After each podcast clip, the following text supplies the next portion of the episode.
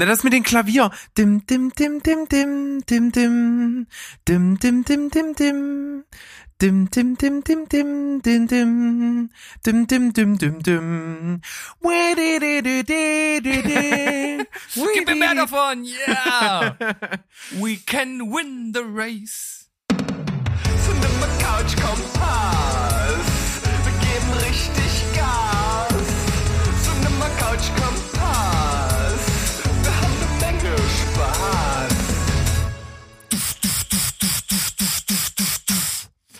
Das sind unsere Kritiken, die euch jetzt treffen wie Kanonenkugeln aus einer Kanone.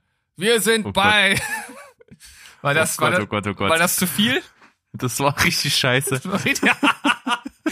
Oh, Machen wir- oh, oh. Machen wir trotzdem weiter. Ja, finde ich auf jeden Fall. Ja, das muss drin bleiben. Drin wir sind. Ja, wir sind einfach die Typen, die es auch mal gerne verkacken, direkt beim Einstieg. Das ist vollkommen in Ordnung. Aber ich find's total gut, dass, dass du findest, ich hab's verkackt und ich fand mich gerade total geil. Ist öfter der Fall, Steven. Ist der gar nicht so selten, wie du jetzt denken magst. Echt? Hm? Zer zerstör jetzt nicht meine Welt. Kann Nein. ich, kann ich heute Abend nicht schlafen. Nein, wir sind jetzt äh, mal den ganzen Schabernack beiseite. Wir sind beim Cinema Couch Campus angekommen. Und der Berg, der hat ganzen Sack voll Filme geschaut und mit dabei. Ich hingegen habe recht wenig geschaut, wie immer. Also sozusagen alles äh, beim Alten. Äh, the same procedure as every äh, episode sozusagen. Und wir wollen eigentlich jetzt gar nicht so viel weiter drum herum quatschen, sondern aufgrund des riesigen Sacks, den Berg auf seinen Rücken geschnürt hat, einfach erstarten. So machen wir es auf jeden Fall. Das ist jetzt, wie du schon sagst, so ein bisschen eine noteinberufene Cinema Couch Kompass Folge, denn ich habe sage und schreibe zwölf Filme geguckt seit dem letzten Mal. Wahnsinn. Und ähm, ja, zwei Serienstaffeln kommen noch on top. Und ich würde sagen, wir fangen äh, direkt mit den Serien an und ja, ich übergebe jetzt einfach mal das Wort in deine Richtung, Berg. Genau. Angeteasert am letzten Sonntag. Ich habe Tiger King geguckt. Ich, äh, äh, äh, ähm, wie soll ich sagen? Ich habe mich den Hype hingegeben. Äh, äh, äh? Äh, äh, äh. Ich habe mich dem Hype hingegeben gegeben und dachte Mhm. mir, komm, Tiger King ist das Ding. Oder wie es in Deutschland heißt, Großkatzen und ihre Raubtiere. Ah. Ein, einen kurzen Applaus bitte für ähm, ne? die deutschen Filmtitel-Typen, die da wieder am Werk waren. Wahnsinn. Also, Ja. Kriegen die eigentlich Geld dafür? Ich befürchte ja. Äh, Vielleicht sollten wir uns mal bewerben. Also ich glaube, wir machen es besser. Okay, darüber können wir durchaus nochmal diskutieren, denn irgendwann, ich sag nicht wann, aber irgendwann kommt sie, die Folge, auf die ihr von Anfang an, seit des Beginns von Steven Spielberg wartet, die Folge, in der wir uns nur damit beschäftigen, was es für tolle deutsche Titel von Filmen gibt. Ja, das wird der absolute Sonderspaß, wird das. Da werden wir uns wegfetzen vor Lachen und ich hoffe ja auch, weil es gibt wirklich Namenskreation, da kann man gar nicht drauf kommen. Wahnsinn. Das kann man wirklich nicht. Ich, ich habe schon angefangen mit Recherchieren und es, die Abgründe enden noch nicht. Ich kann es euch sagen, es wird super. So, aber jetzt Tiger King. Da gibt's auch ganz schöne Abgründe auf jeden Fall. Wir reden hier von einer Dokumentation, die so ein bisschen als Basis hat, dass es ja eben relativ einfach ist in den USA, aber auch in anderen Ländern der Erde einfach Wildkatzen zu halten. Das ist nicht groß reglementiert. Also Tiger, Löwen und ähnliche Züchtungen, die da irgendwie raus resultieren, die kann man dort ohne Probleme privat halten, äh, in Zoos ausstellen. Äh, das Züchten ist zwar ein bisschen reglementiert, aber ist eben auch, ja, ein bisschen alibimäßig bloß. Von daher ist es eine ganz schön abgefahrene Welt, die da zustande kommt. Und die Doku stützt sich auf ein paar Akteure, die in diesen äh, ja großen Zirkus der äh, Egos dort mitmischen. Und eine der Flaggschiff Flaggschiffiguren, der auch der Tiger King sich selbst nennt, ist ja Joe Exotic. Ja, geile das ist ein Name, ey. abgefahrener Typ. Äh, extravagante Kleidung, schwul wie zehn Friseure, blonde Fokuhila, ähm, seltsam gepierst. Alter, das Piercing von ihm ist so creepy.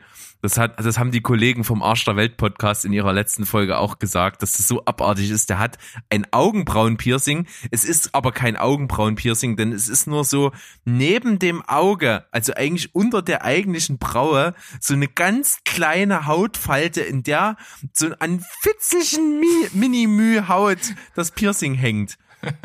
Also Mega ein, abartig. einmal irgendwo hängen geblieben ist das Ding draußen. Sofort ab. Also das kannst du, das, keine Ahnung, das, das geht gar nicht. Egal. Abgefahrener Typ hat zig Raubtiere, die er da in so ein Zoo zusammengefärscht hat und so weiter und so fort und daraus Profit schlägt und das ist alles auch noch so eine Redneck-Gegend und er hat auch in seiner Belegschaft nur Leute, die irgendwie von der Gesellschaft ausgeschlossen sind und die er anscheinend auch, das wird so ein bisschen angedeutet, mit Drogen ködert. Das sind also solche richtigen Meth-Fressen, die da bei ihm arbeiten und so. Das ist, das kannst du dir nicht vorstellen, was das für eine Welt dort ist. Und dem entgegen, mit seinem Imperium da, mit diesem riesen Raubtierzoo, den er da betreibt, steht die Tierschützerin Carol Baskin, die aber auch selber so einen Sockenschuss hat. Kannst du dir nicht vorstellen. Die ist Tierschützerin, möchte eigentlich am liebsten den Park schließen lassen, betreibt die Big Cat Rescue. Das ist also im Prinzip diese Organisation, die sich dem Schutz dieser Arten verschrieben hat und die eben äh, zu retten aus diesem Zoo, um sie in den eigenen Zoo zu stecken. Also es ist total du, du, du siehst es als Zuschauer und hinterfragst, inwieweit bist denn du jetzt gerade besser? Hm. Es ist, ist völlig abgefahren. Da reichen schon die ersten zwei Folgen, wo du in diese Welt eingeführt wirst, um zu begreifen, okay, du, du erkennst die Dimension nicht, die das Ganze hat. Äh, ist also eine Doku, basiert auf wa- wahren Begebenheiten, äh, ist ganz, äh, also fast alles Original-Footage, die da gedreht wurde von allen möglichen, äh, da gab's mal eine Reality-Show und so, das, das will ich jetzt alles nur ganz kurz anreißen. Es ist also wirklich sehr umfassend, es ist viel Material, es ist eine ganze Staffel voll mit diesen Infos und es ist natürlich auch spannend gemacht, es gibt also auch ein äh, versuchten Mord, der da mit reinspielt und Verschwörung und die diese Tierschützerin soll ihren ersten Mann umbringen lassen haben. Also da gibt's ganz viele Verschwörungen, die da mit drin sind und noch andere Akteure, andere Großkatzenbesitzer, die im großen Stil dort ihre Machenschaften walten lassen und so. Also das ist völlig abgefahren und macht Laune zu gucken. Ähm, ist, ist jetzt filmisch, ja, halt so, so wie es eben ist, so dreckig wie die Realität. Also das ist jetzt nicht nochmal irgendwie groß aufgehübscht. Dafür aber halt recht real. Und natürlich, wie es immer ist, es ist natürlich wertend irgendwie. Hm. Also du hattest ja bei Making a Murderer, als es um diesen Typen, der da von der Justiz scheinbar wirklich voll auf den Kieker verurteilt wird, auch äh, keinen Hauch eines äh, Gedankens, dass der tatsächlich wirklich schuldig ist, sondern bist eigentlich der von der Überzeugung, so wie es gedreht wurde, dass er unschuldig ist. Hm. Und so ist es hier ähnlich. Also die werden schon in ein Licht gerückt, wo du dir denkst, was sind das alles für Spacken. Aber es ist trotzdem äußerst unterhaltsam und abgefahren und ich gebe da eine 7,5 von 10. Das hat echt Spaß gemacht, das zu gucken. Also was ich mich frage, ich habe ja da auch schon den ein oder anderen Trailer von gesehen, wie denn überhaupt dieses reale Video-Footage davon überhaupt entsteht. Also wer dreht denn sowas und warum lassen die zu, dass man sie in so einem Licht darstellt? Also wer, äh, die müssen doch ihre Zustimmung geben, oder nicht? Also das ist so, dass der Joe Exotic in seinen ähm, Anfangszeiten relativ schnell sich da so einen ganz großen äh, Zoo aufgebaut hat mit mehreren Tieren und natürlich dann angefangen hat, das Ganze zu vermarkten. A, um sich Leute da reinzulocken in diesen Zoo. B, um sich selber zu vermarkten als so, so einen selbsternannten Tiger King. Also der hat da wirklich keine Kosten und Mühen gescheut, sich in ein ultra exzentrisch abgefahrenes Licht zu rücken. Im Verlauf dieser äh, Dokumentation erfährt man auch, dass er mal Ambitionen hatte, äh, Präsident der Vereinigten Staaten zu werden. Der hat wirklich kandidiert. Also da gab es Kampagnen und er war auch auf der Liste der, äh, die da in die Nominierungsliste mitkommen und so. Also es ist wirklich, du kannst dir das nicht ausmalen, was das für ein egozentrischer Typ ist. Wür- Würdest, du- würdest du sagen, zwischen ihn, ihm und äh, Trump liegen noch ein paar Welten? Da liegen schon noch mal. Also ich glaube noch mal Joe Exotic wäre noch mal einen Zacken schärfer jetzt als Donald Trump. Okay. Aber das ist eine andere Geschichte. Aber viel Unterschied ist eigentlich nicht. Der eine ist halt, äh, Ja, gut, red mal nicht drüber. Aber das ist schon, ist schon mal eine interessante Aussage auf jeden Fall. Ähm, ja. Und es ist eben dann so, dass er zur Vermarktung so eine Webserie selbst betrieben hat am Anfang und sich dann aber später, als es größer wurde, auch Produzenten gesucht hat und, und von diesen ganzen Webserien, von denen er hunderte gedreht hat, äh, gibt's ganz viel Material und auch wie er Leuten äh, den Park zeigt, wie das Ganze funktioniert mit den Gästen, was da, wie die bespaßt werden, was die für ein Entertainment-Paket da kriegen. Und das ist alles aufbereitet. Und äh, die andere Seite, also diese Carol Baskin, die hat auch jede Öffentlichkeit, jede Kamera, äh, hat, hat die sich davor geschmissen, um das Ganze zu kommentieren und das anzustacheln und diesen Krieg öffentlich, so öffentlich wie nur irgendwie möglich auszutragen. Also da ist ganz viel Rampenlicht, Social Media, und äh, Erfolg und, und äh, Ruhmesdruck mit dahinter. Also deswegen gibt's da unglaublich viel Material. Okay, die haben sie also einfach im Grunde genommen beide selbst ins, ins Licht gestellt. Ja, richtig. Na gut, das, das zeigt ja, dass wir nicht die hellsten Leuchten unter den Sternen sein können. Nee, das, es ist wirklich, du malst dir nicht aus, wie abgefahren das ist. Ich kann es auf jeden Fall jedem empfehlen. Das ist sowohl aufschlussreich als auch interessant, aber eben vor allem extremst unterhaltsam. Hm.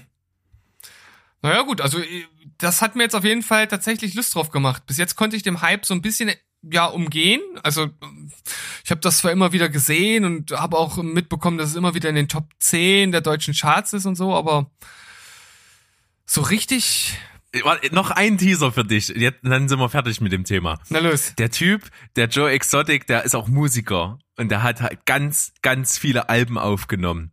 Äh, alles eben auch zur Vermarktung seines Zoos. Er singt auch über solche Themen, so, ja, er hat einen Tiger gesehen und der Tiger war so toll und so, so, so ganz stumpf und das alles in so einem richtig geilen Country-Style. Und da hat er selbst produzierte Videos dazu gedreht mit ganz schlechten Greenscreen-Szenen und sowas. Und das ist so Killer. Kriegst du nicht mehr aus dem Kopf, diese Songs. Hammer. Okay, jetzt hast du mich. Jetzt hast du mich. Wusste ich's doch. Ich, du Redneck, äh, Country-Typ. Ja, ich, also du weißt schon, welche Knöpfe du bei mir zu drücken hast. Ja? So gut kennst Ja. du mich schon. So sieht's aus. Dann äh, nehme ich mal an, dass eine deiner Staffeln, die du geguckt hast, eine weitere von Prison Break ist. Ja, die hätte ich jetzt zwar nicht als nächstes genommen, aber wenn du sie jetzt schon ansprichst, kann ich das, Ja. kann ich das ruhig machen.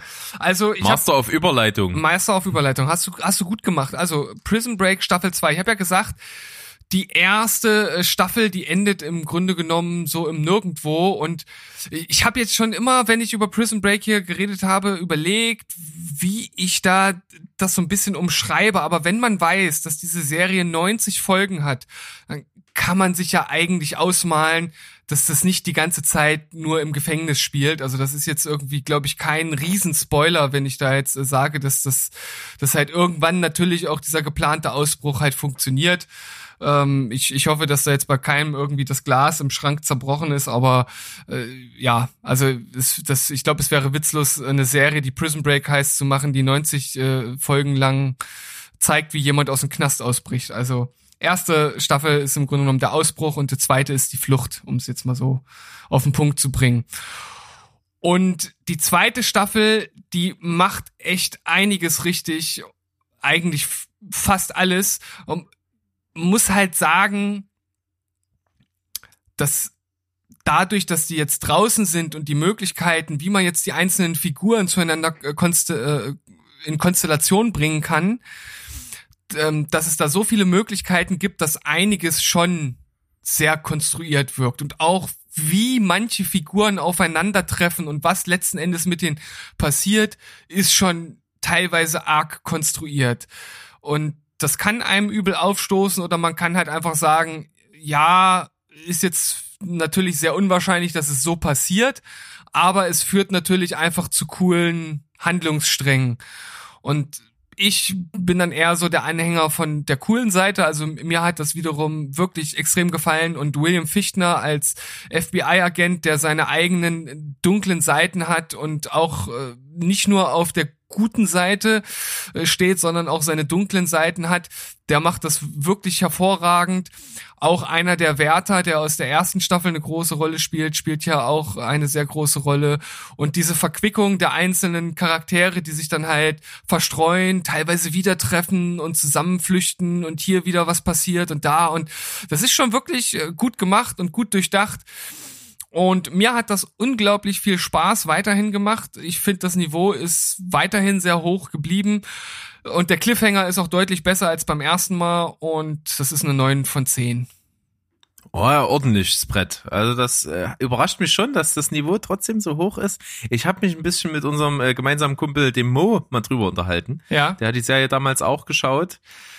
Ähm, willst du wissen, was er gesagt hat so zur Serie insgesamt? Kann er gerne, kann, kannst du gerne sagen, ja. Also er hat gesagt, äh, irgendwann muss man eigentlich den Punkt finden, das nicht mehr zu gucken, ähm, weil es halt hinten raus, äh, gerade mit den ganz neuen Folgen, absoluter Schwachsinn wird, seiner Meinung nach. Äh, und dann halt man sich schon irgendwie ein bisschen auch ärgert, dass man es geschaut hat, aber er versteht total, dass man diesen Punkt nicht finden kann, weil man halt total dranbleiben möchte. Das äh, hat er als äh, vor, positiv eben hervorgehoben. Ja, äh, ich sehe die Gefahr auch, also weil die Staffel halt am Ende der zwei am, äh, am Ende des äh, zweiten Durchgangs auch an so einem Punkt ankommt, wo man dann äh, überlegt, ja, okay, ist schon erst ist schon irgendwo erstmal geil, aber wo also wo geht's jetzt noch hin? Ist dann halt die Frage, ne? Und man muss ja immer irgendwie noch eins draufsetzen. Also man kann ja nicht irgendein Ende oder irgendeine Weiterführung bieten, die das andere nicht in irgendeiner Weise überbietet. Und die, die Grundprämisse lässt da ja im Grunde genommen nicht viel zu. Und auch diese Verschwörung, die hinter dem Ganzen steht, ist ja schon auf höchster Ebene. Also das nächste über über dem äh, Präsidenten oder der der Präsidentin, äh, das können ja nur noch Außerirdische sein. Ja, also, ja, das wäre doch mal unerwartet, oder? das wäre das wär auf jeden Fall ein äh, dramatic turn of events, auf jeden Fall. ja, um es mal mit einem Albumtitel von Dream Theater zu sagen. Genau. Ja, aber ich, ich finde halt, es ist, das ist so eine Serie, die, die schon eher diesen Gehören aus Charakter hat, also im Grunde genommen so ein bisschen das, was ich letzte Folge kritisiert hat, aber aber trotzdem irgendwie noch eine andere Qualität hat, die ich gar nicht so ganz genau beschreiben kann. Aber ich glaube, die Gefahr besteht tatsächlich, dass sich das irgendwann im Kreis dreht. Mal gucken, wie lange wir weiterschauen. Also die dritte Staffel werden wir auf jeden Fall jetzt erstmal weitergucken.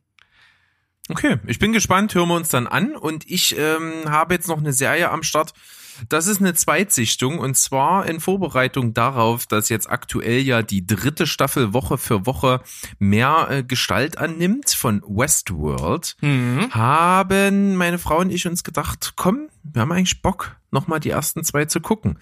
Und ich hatte ja vor kurzem schon mal gedroppt, dass ich die erste Folge der ersten Staffel ja nochmal geschaut hatte äh, und die mich wieder mit Gänsehaut ähm, Schauern über den Rücken beglückt hat. Jedes Mal wieder, auch wenn ich weiß, wie es ausgeht. Und so war es auch, als wir die erste Staffel dann gemeinsam nochmal begonnen hatten. Noch habe ich nochmal die erste Folge gesehen und ich komme da nicht drum rum, Gänsehaut zu kriegen. Ich finde das mega geil und das Niveau der restlichen Staffel ist im Grunde genommen ohne jeglichen Abknick nochmal nach unten. Die erste Staffel ist ein absolutes Meisterwerk. Mhm. Das funktioniert so gut. Die Figuren sind der absolute Wahnsinn. Die Schauspieler, die damit drin sind, sind genial. Also da sind Ed Harris, Anthony Hopkins, Jeffrey Wright, ähm, und äh, wie heißt sie, Evan Rachel Wood in, als Hauptfigur. Es gibt ja eigentlich keine so richtige Hauptfigur. Es gibt eigentlich nur eine und das ist Dolores Abernathy, gespielt von Evan Rachel Wood. Das ist eigentlich schon die zentrale Figur. Alle anderen Figuren wechseln sich irgendwie immer wieder ab, kriegen richtig gute Screentimes, sind dann mal wieder im Hintergrund, haben mega geile Entwicklungen drin und mal abgesehen davon, wenn das nicht schon geil genug wäre, der Musikeinsatz ist der Oberwahnsinn. Die sind so im Gedächtnis, die sind so eingängig, diese Themes, die da verwendet werden. Das sind ja nur eine Handvoll. Das sind ja drei, vier wirklich opulente Themes, die nur abgewandelt werden. Das funktioniert schon mega. Und dann eben noch, äh, dass es einfach total innovativ geschrieben ist. Die Story ist geil ist, ich kann es nur total empfehlen. Also erste Staffel für mich eine 9,5 von 10, nahezu perfekt. Ja, also ich habe die erste Staffel ja auch gesehen, ist schon ein bisschen her, hab natürlich im so, so von Grundverlauf noch alles im Kopf, aber so einzelne Details sind leider auch schon wieder weg. Von daher kann ich so eine Zweitsichtung auf jeden Fall gutheißen. Und es gab ja auch den ein oder anderen Twist, der einen dann schon echt, echt hart trifft. Das ist äh, auch sehr erwähnenswert. Äh, Der Wiederschauwert ist eben tatsächlich extrem hoch, habe ich jetzt feststellen müssen, dass ich die ganze Staffel nochmal als zwe zum zweiten Mal gesehen habe. Du sprichst an, es gibt Twists, es gibt Wendungen, die wirklich Folgen bis in die erste Folge zurück haben. Und darauf zu achten bei der Zweitsichtung, es macht echt richtig Spaß. Ja, na, das ist halt einfach eine wirklich richtig gute Serie. Wahrscheinlich eine der besten Serien der letzten Jahre, wenn nicht sogar überhaupt. Ja, hochwertig gemacht, ultra geile Effekte. Es ist ja auch durchaus futuristisch, auch wenn sie im Kern schon eine Western-Serie ist, weil das Setting einfach demnach äh, ist, aber äh, es funktioniert. Super geil. Hab Bock, hab Bock auf die zweite, das wäre schon ein bisschen so takten, dass wenn ich mit der zweiten durch bin, direkt dann die vollständig erschienene dritte gucken kann.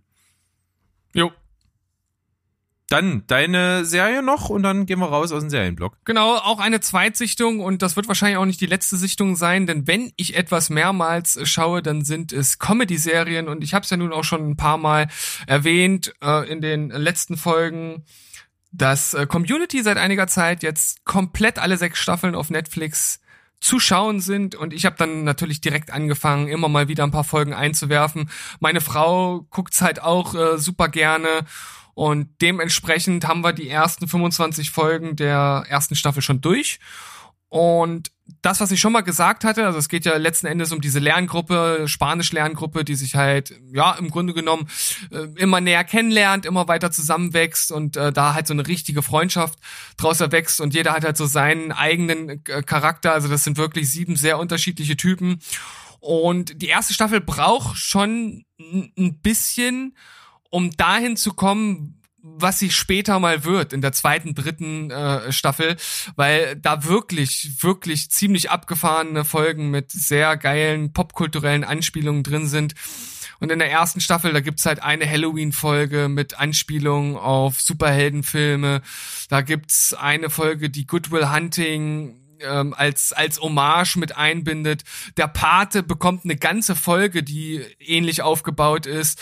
Und äh, dann gibt's natürlich das absolute Highlight der ersten Folge, gedreht von Joe Russo, einer der Russo-Brüder, der, nachdem er diese Folge gedreht hat, die Aufmerksamkeit von äh, dem Herrn Feige äh, ja, erreicht hat und dann äh, Captain America drehen durfte. Also er hat in dieser besagten Paintball-Folge, in der das komplette Community College zu einem riesen Schlachtfeld wird, ähm, das hat er so wirklich gut und ja, als Hommage an diese ganzen Actionstreifen umgesetzt, dass er einen richtigen Actionstreifen äh, drehen durfte und das äh, sagt doch schon vieles aus. Und Berg hat sie nach meinem Drängen auch geschaut, die Folge, obwohl er ja gar nicht so in Community drin ist und dementsprechend möchte ich doch gleich mal hier einhaken und von dir auch mal ein paar Worte dazu hören. Das stimmt, ja. Also ich hatte es damals ja schon mal, hattest du es versucht, mir so ein bisschen näher zu bringen. Ja, der Einstieg ist ein bisschen holprig. Ähm, hatte ich aber einfach nicht so Lust. Ich bin ja generell nicht so der, der so Comedy-Serien so guckt. Aber ich habe immer mehr Bock auf jeden Fall auf Community. Das funktioniert schon. Und du hast gesagt, komm, Folge 23 der ersten Staffel ist die Paintball-Folge. Die kannst du auch einfach so gucken, wenn du alles davor nicht gesehen hast, um mal zu sehen, was da so alles geht. Und da geht einiges. Ich finde ja die Prämisse ganz geil. Es fängt ja ganz normal an, ein ganz normaler Tag im College. Und dann ist so, kommt der Direktor und sagt so, ja, wir haben ja heute hier noch unsere, unsere Paintball-Schlacht und so und der Last Man Standing kriegt einen Preis.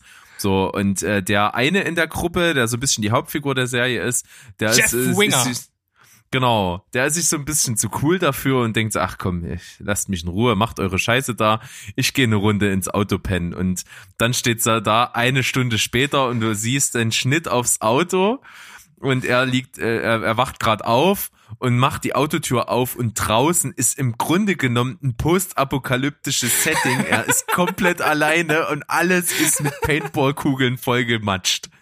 Ja, also es ist wirklich, ich, ich, ich, ich, ich habe mich dann in dieser Situation gefragt, Alter, was war das für eine Arbeit, dieses Set erstmal so herzurichten und danach auch wieder aufzuräumen.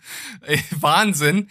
Also die haben wirklich das komplette äh, College dort zerlegt und wenn man bedenkt, dass es in der zweiten Staffel eine zweiteilige Paintball-Folge gibt, in der noch mehr zerlegt wird, dann weiß man, was das für Ausmaße annimmt. Und da sind so geile Anspielungen äh, drin, also ob das nun an Anspielungen an Rambo sind oder ähm, in einer Szene dann auch an, an Stirb langsam oder an generell an Action-Szenen. So an der einen habe ich so ein bisschen Matrix vermutet, als Abed relativ am Anfang äh, der Staffel da so, so ein, so ein Wall-Jump macht und da äh, dann halt so von der Wand wegspringt und schießt. Und ja, Terminator ist mit dabei, direkt im Anschluss, Anschluss an diese Walljump-Szene. Dann später der blutige Pfad Gottes mit dabei. Das werden wahrscheinlich auch ein bisschen nur die Spezies äh, wahrnehmen. Der ist ja dann doch irgendwie, der ist zwar Kult, der Film, aber so ein bisschen untergegangen, oder? Ja. ja, das stimmt. Der ist ein bisschen untergegangen, aber der hat in seinen Kreisen auf jeden Fall eine Menge Fans und das auch zu Recht. Und ja, ist ja auch mit Willem. Ja, genau. ja, mit und dann eben jenen. Und mit Norman Reedus, das darf man ja auch nicht vergessen. Ja, ja, dann, also ja, der- bei The Walking Dead völlig durchgestartet ist. Der hat auf jeden Fall eine, eine, eine ziemlich gute Besetzung und wie gesagt, ein Geheimtipp kann man auf jeden Fall auch empfehlen an dieser Stelle. Naja, und dann halt später, wenn Chang dort in den Bibliotheksraum kommt, das ist die geilste Szene ever. Ja, es ist am ehesten Scarface, oder? Ah, Ich bin mir nicht so ganz sicher. Es muss auf jeden Fall so ein 80er Jahre Actionstreifen sein, der da äh, persifliert wird. Das ist schon echt geil. Ja.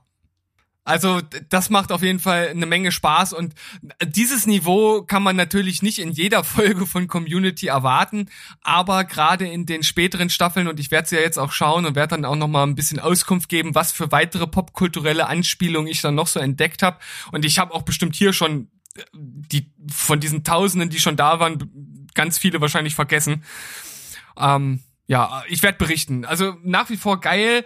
Die erste Staffel, wie gesagt, die braucht ein bisschen und insgesamt auch trotz dieser übermäßig geilen 10 plus Folge, äh, Paintball Folge, insgesamt eine 8,5. Nice. Super gut. Ich werde da bestimmt bei Gelegenheit mal reingucken, nochmal ein paar mehr Folgen und vielleicht packt's mich ja dann auch irgendwann, dass ich völlig drin bin. Ich, ich, das muss es eigentlich. Ich verstehe gar nicht, was, was da fehlt bei dir. Ich verstehe es nicht. Verstehe Na, mal nicht. sehen. Äh, ich mache jetzt mal was völlig abgefahrenes. Ich gehe jetzt nicht wertungsmäßig mit dem Film äh, vor, von, von unten nach oben, sondern ich Nein! hange mich jetzt mal thematisch, weil wir gerade bei Was? Community waren. Da spielt Oh. nämlich eine sehr junge Alison Brie Uh. mit. Aha. die wir dann ja später auch als Hauptrolle, als Hauptfigur in der wunderbaren Serie Glow sehen. Ja. Und also ja, fantastisch. Also da, da, da habe ich sie zum ersten Mal gesehen in dieser Serie und hat sie mich komplett von vorne bis hinten überzeugt. Die ist richtig super. Es ist ja nur halb richtig. Du hast vorher ja schon Community mit mir gesehen gehabt. Ja, da ist mir nicht aufgefallen. Egal. So, und äh, mit eben jener gibt es jetzt aktuell einen Netflix-Film, der da hochgeladen wurde. Und zwar nennt sich der Film Horse Girl. Und ich dachte mir schon, das ist bestimmt ziemlich abgefahren. Ich habe nur so Sachen gelesen, so dass Leute völlig überrascht waren und verblüfft von diesem Film und habe mich gar nicht damit beschäftigt. Dachte mir, einfach gucken. Und das ist echt krass, wenn der Film dich unvorbereitet trifft, dann ist er am besten. Das ist nämlich äh, wirklich auch ein sogar recht ernster Film, ziemlich abgefahrener Film. Der hat sowohl so Feel-Good-Elemente als aber eben auch depressive Elemente. Der, da ist viel Emotion drin, da ist viel Depression drin, da sind sogar Horror-Parts drin, da sind völlig surreale Szenen mit drin. Das ist was ganz, ganz Besonderes. Kann ich echt nur jedem empfehlen, den mal zu gucken und sich dann ein bisschen damit zu beschäftigen. Ähm, denn es ist ein Film, der dir nicht seine Message und seine Aussage auf die Nase bindet, sondern du musst schon ein bisschen selber das für dich interpretieren, was du da siehst. Und wenn du das mal machst oder zur Not nachliest, ähm, merkst du, dass der Film sich mit einem Thema beschäftigt, was so noch selten in filmischer Form aufgearbeitet wurde. Das finde ich richtig gut. Und es beginnt halt relativ leicht. Alison Brie spielt halt so eine ganz unscheinbare junge Frau, Aber du darfst doch jetzt nicht, du darfst doch jetzt nichts darüber erzählen. Dann kann Nee, man nur am Anfang, nur die Ausgangslage. Okay. Äh, ganz, ganz unscheinbare junge Frau, ähm, wenig soziale Kontakte, wenig Freunde. Äh, so ihre beste Freundin mit ist mehr oder weniger ihre Arbeitskollegin, mit der sie immer mal so nette Worte wechselt, aber auch eher oberflächlich. Sie hat eine Mitbewohnerin, äh, mit der sie in einer WG lebt, die vorgibt, ihre Freundin zu sein, aber im Grunde genommen ist sie ja scheißegal und sie ist so eine, die leicht unterzubuttern ist von den anderen Leuten und äh, da leidet sie halt auch so ein bisschen drunter, ist auch so ganz armselig, hat Geburtstag und dann wird sie von ihrer Arbeitskollegin so gefragt, ja, was machst du denn? Und sie so, ja, ich treffe mich mit Freunden zum Trinken aus meinem Zumba-Kurs und so und du merkst dann in der nächsten Szene, in dem Zumba-Kurs kann sie überhaupt, äh, nimmt sie gar keiner wahr. Also, das ist so die Ausgangssituation und wie sich ihr Leben dann im Verlaufe dessen entwickelt. Sie lernt dann einen Typen noch kennen, in den sie sich so irgendwie verliebt. Und wie sich das dann weiterentwickelt, ist völlig unvorhersehbar. Sollte man einfach eiskalt über sich ergehen lassen. Ist richtig starker Film. Acht von zehn. boah, jetzt bin ich angeturnt. Ja, solltest du dir angucken, empfehle ich dir sehr. Cool. Dann mach mal gleich weiter, weil ich habe ja nicht so viele Filme. Dann habe ich mal einen Film, das wird vielleicht unseren Gast äh, von vor kurzem, dem Sandro, nicht ganz so freuen. Das war nämlich ein Film, den ich mir auf seine Empfehlung hin angeschaut habe. Und zwar handelt es sich um den Film Wolfsnächte. Mhm. Auf äh, Netflix kann man den sich angucken. Der heißt im Original Hold the Dark. Ja, also Wolfsnächte, völlig klar. Als deutscher Titel. ähm, ja, wie soll ich sagen? Er hat das so ein bisschen verglichen, das ist so, so vom Setting her so ein bisschen wie, wie The Revenant, mh, The Grey, äh, wie hieß das andere? Wind River. Das sind so Filme, die haben ein ähnliches Setting. Also es ist kalt, es spielt in Alaska, in den Wäldern, äh, ziemliche Wildnis. Und Jeffrey Wright spielt die Hauptrolle. Oh, okay. Äh, auch ein starker Typ, spielt das auch ganz gut, finde aber, äh, der Film hat einfach die Schwäche, dass es eine Romanverfilmung ist. Das Buch ist wohl ein ziemlicher Bestseller. Und ähm, der Film verfilmt so circa 60 Prozent des Buches. Lässt also unglaublich viel weg. Und das merkt man total. Ich habe mir dann hinterher durchgelesen, okay, äh, basiert auf einem Buch und was passiert in dem Buch? Und dann habe ich das so gelesen und dachte mir, und das hätte ich jetzt raffen sollen in dem Film? Okay. Das war so, also ich habe da natürlich mir meine Gedanken so gemacht, aus, aus wirklich wenig mir da Bedeutung in Interpretation rauszuziehen. Aber also ich bin in so eine ähnliche Richtung gekommen mit meinen Gedanken, aber wirklich nur unter größten Anstrengung und ich war mir null sicher, ob das richtig ist, was ich mir da gerade überlege. Und äh, das Buch äh, scheint das ganz anders auszuformulieren. Und dieser Film ist so kryptisch, dass es mir praktisch total schwer gefallen ist, überhaupt dem Ganzen zu folgen. Es, Im Gegenteil, es wirkt dann irgendwie für mich total langweilig. Es ist so langatmig. Ich habe ständig auf die Uhr geguckt, äh, wie lange der Film noch geht. Das ist ja nicht unbedingt das beste Zeichen. Ich, ich habe null Zugang gefunden. Vielleicht gibt's ja irgendwann einen Ultimate Extended Director's Cut. Genau, dass es dann noch länger geht, auf jeden Fall. Nein, also es ist irgendwie äh, in, in Alaska ziemlich am Rand von so einem so ein, so oder in so einer ziemlich einsamen Gegend ist eine Mutter und die schreibt äh, dem Jeffrey Wright, der Autor eines Buches ist, der hat irgendwie mal ein Jahr lang mit Wölfen gelebt und so und hat darüber geschrieben und ist da Experte. Und ihr Kind äh, wurde von Wölfen wohl äh, weggefangen und in die Wildnis verschleppt und ist jetzt verschwunden. Und sie schreibt ihn eben an in der Hoffnung, dass er äh, die Spur aufnimmt, das Wolfsrudel sucht, um ihr Kind zurückzubringen. Und er begibt sich dann halt äh, in diese Einöde dort und wird dann auch irgendwie mit seinen eigenen äh, Dämonen aus der Vergangenheit konfrontiert und das entwickelt so eine bizarre, mystische Story darum. Ja, war wirklich nicht mein Ding, hat weder atmosphärisch noch schauspielerisch noch sonst irgendwas konnte mich das catchen. Ein was ist aber geil, es gibt einen richtig, richtig großartigen Shootout. Äh, der Film ist generell sehr langsam erzählt, sehr ruhig, aber es gibt eine Schießszene mit äh, einem Typen, der sich da in so, einem, in so einer Scheune oben verschanzt hat mit einem mit einem Maschinengewehr, äh, mit so einem welches man so doppelhändig so ein Automatikteil eben äh, da rumballern kann und äh, ihm gegenüber unten sind halt Polizisten und andere Leute, die alle auch auf ihn schießen und dieses Shootout ist geil inszeniert, das ist echt super. Hm, okay. Also klingt so, als wenn man das Buch gelesen haben müsste und auch ansonsten der Film eher sperrig und unzugänglich ist und eine einzige Shootout-Szene, die reicht jetzt nicht, um irgendein Feuer in mir zu entfachen. Ja, also für mich auch nur leider eine 4 von 10, habe ich keinen Zugang gefunden. Hm. Na gut. Dann So. Könnte ich jetzt mal einen einschieben. Wollen wir das so machen oder was? Das machen wir so, ja. Machen wir so. Es sind tatsächlich bei mir bei diesen drei Filmen, die ich gesehen habe, zum einen einen dabei, den wir beide geschaut haben. Den werden wir wahrscheinlich dann in, im Verlauf der Folge besprechen. Und ich habe noch zwei Filme äh, ein zweites Mal gesichtet. Also etwas, was ich gar nicht so oft mache, aber bei denen war es jetzt tatsächlich mal wieder Zeit. Und der erste von diesen beiden äh, Filmen, die übrigens beide auch von der Liste von Sandro nochmal so ein bisschen entfacht wurden, das Feuer dafür. Äh, der, ähm, der erste von diesen beiden Filmen ist Shutter Island. Den habe ich mir jetzt nochmal angeschaut. Ah, der ist bei mir tatsächlich auch schon eine ganze, ganze Weile her. Ja, und ich habe ja auch in der letzten Folge schon erzählt, ich habe den damals in Ungarn in nicht guter Qualität mit ungarischen Untertiteln auf Englisch geschaut. Äh, Das hat natürlich alles nicht so wirklich dazu beigetragen, dass das irgendwie ein, eine volle Immersion in diese Atmosphäre des Films war, die ja doch nun sehr besonders ist und konnte das jetzt natürlich alles nochmal viel besser wertschätzen, vor allem weil ich natürlich auch einfach generell ein bisschen älter geworden bin und mehr Filme geschaut habe und so weiter und so fort. Natürlich wusste ich grundlegend noch, wie der Twist des Films war und worum es letztendlich äh, ging. Und dementsprechend konnte ich auf ganz viele Sachen einfach achten. Und das hat ja auch der Sandro mir geraten, mal so ein bisschen zu schauen, wie sich so die einzelnen Leute verhalten und wie das bei einem Film mit einem guten Twist am Ende ist, so ist das auch hier.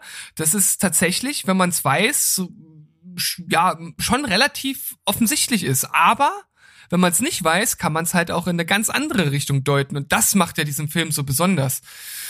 Und letzten Endes ist es ja, wenn man so möchte, ist es ja ein, ein schlichter Kriminalfilm in düsterer Atmosphäre auf einer Insel. Also Leonardo DiCaprio zusammen mit Mark Ruffalo, die halt ein Verschwinden einer Person aufklären müssen in einer, ja, besonderen Irrenanstalt, sage ich mal so. Und das Ganze hat eine besondere Atmosphäre, natürlich besonders gute schauspielerische Leistung. Ähm, es ist ein Film von Martin Scorsese, der ja einfach mal generell für gute Filme steht. Und dementsprechend ist das natürlich ein Film, der zu Recht auf Sandros Liste stand. Ich kann also nachvollziehen, dass man den bei äh, so einer Top-Liste mit drin hat. Für mich persönlich reicht jetzt nicht für mich für meine liebsten Filme, aber das ist schon ein ganz besonderes Ereignis mit einem besonderen Twist. Deshalb 8,5 von meiner Seite. Ja, sehr gute Wertung. Für den einen dann macht dann das eine oder andere Detail dann durchaus den Ausschlag hingehend zu einer höheren, höheren Wertung aus, aber das ist vollkommen legitim. 8,5 ist super. Ich fand ihn auch super. Ich glaube, ich habe so eine 9 gegeben. Ist äh, klasse Film. Auch äh, einfach diese Kombi Scorsese mit dieser düsteren Atmosphäre und DiCaprio ist äh, auf jeden Fall ein sehr besonderes Ding. Hat mir gut gefallen. Und ich möchte mal, ein- eine Sache möchte ich hier mal anbringen. Also, du hattest ja auch gesagt, Ben Kingsley äh, war nie besser als hier. Und ja, er, er spielt gut und ich glaube, oder wie soll ich das ausdrücken? Ich habe oft das Gefühl, dass er ein bisschen überschätzt wird als Schauspieler. Und ich habe mich dann mal gefragt, woran das liegt, weil er ja eigentlich einen recht guten Ruf hat. Und ich glaube, dass seine deutsche Synchronstimme das ein bisschen kaputt macht, weil ich finde, die passt nicht zu ihm. Die ist zwar mittlerweile halt so anerkannt, weil er die halt einfach schon Ewigkeiten hat und man verbindet die mit ihm, aber ich glaube halt einfach, dass eine andere Synchronstimme ihn viel besser wirken lassen würde. Ja, das habe ich noch nie drüber nachgedacht. Aber jetzt, wo du das sagst, stimme ich dir sofort zu. Ich, ja. Ich, ich glaube, das macht irgendwie viel aus. Ich weiß nicht, vielleicht seht ihr das äh, da draußen ja anders oder vielleicht habt ihr da eine andere Theorie zu. Vielleicht findet ihr ja auch generell, dass, ihr, dass Ben Kingsley immer geil ist. Aber mir ist schon mal aufgefallen, dass ich immer so denke, ja, so richtig geil finde ich ihn nicht als Schauspieler. Der macht das schon gut, aber dass ihr jetzt so sagen müsst, so, wow, wow, Ben Kingsley, Mensch. Ja, und das war so mein, meine Schlussfolgerung. Naja, mal gucken. Okay. Na gut, dann geht's bei mir mal weiter. Und zwar habe ich jetzt auch so ein kleines Paket geschnürt. Und zwar kann man hier ganz, ganz wunderbar so eine Krux, mit der wir hier auch schon öfter gehadert haben, darstellen. Und zwar geht es um deutsche Filme. Oh.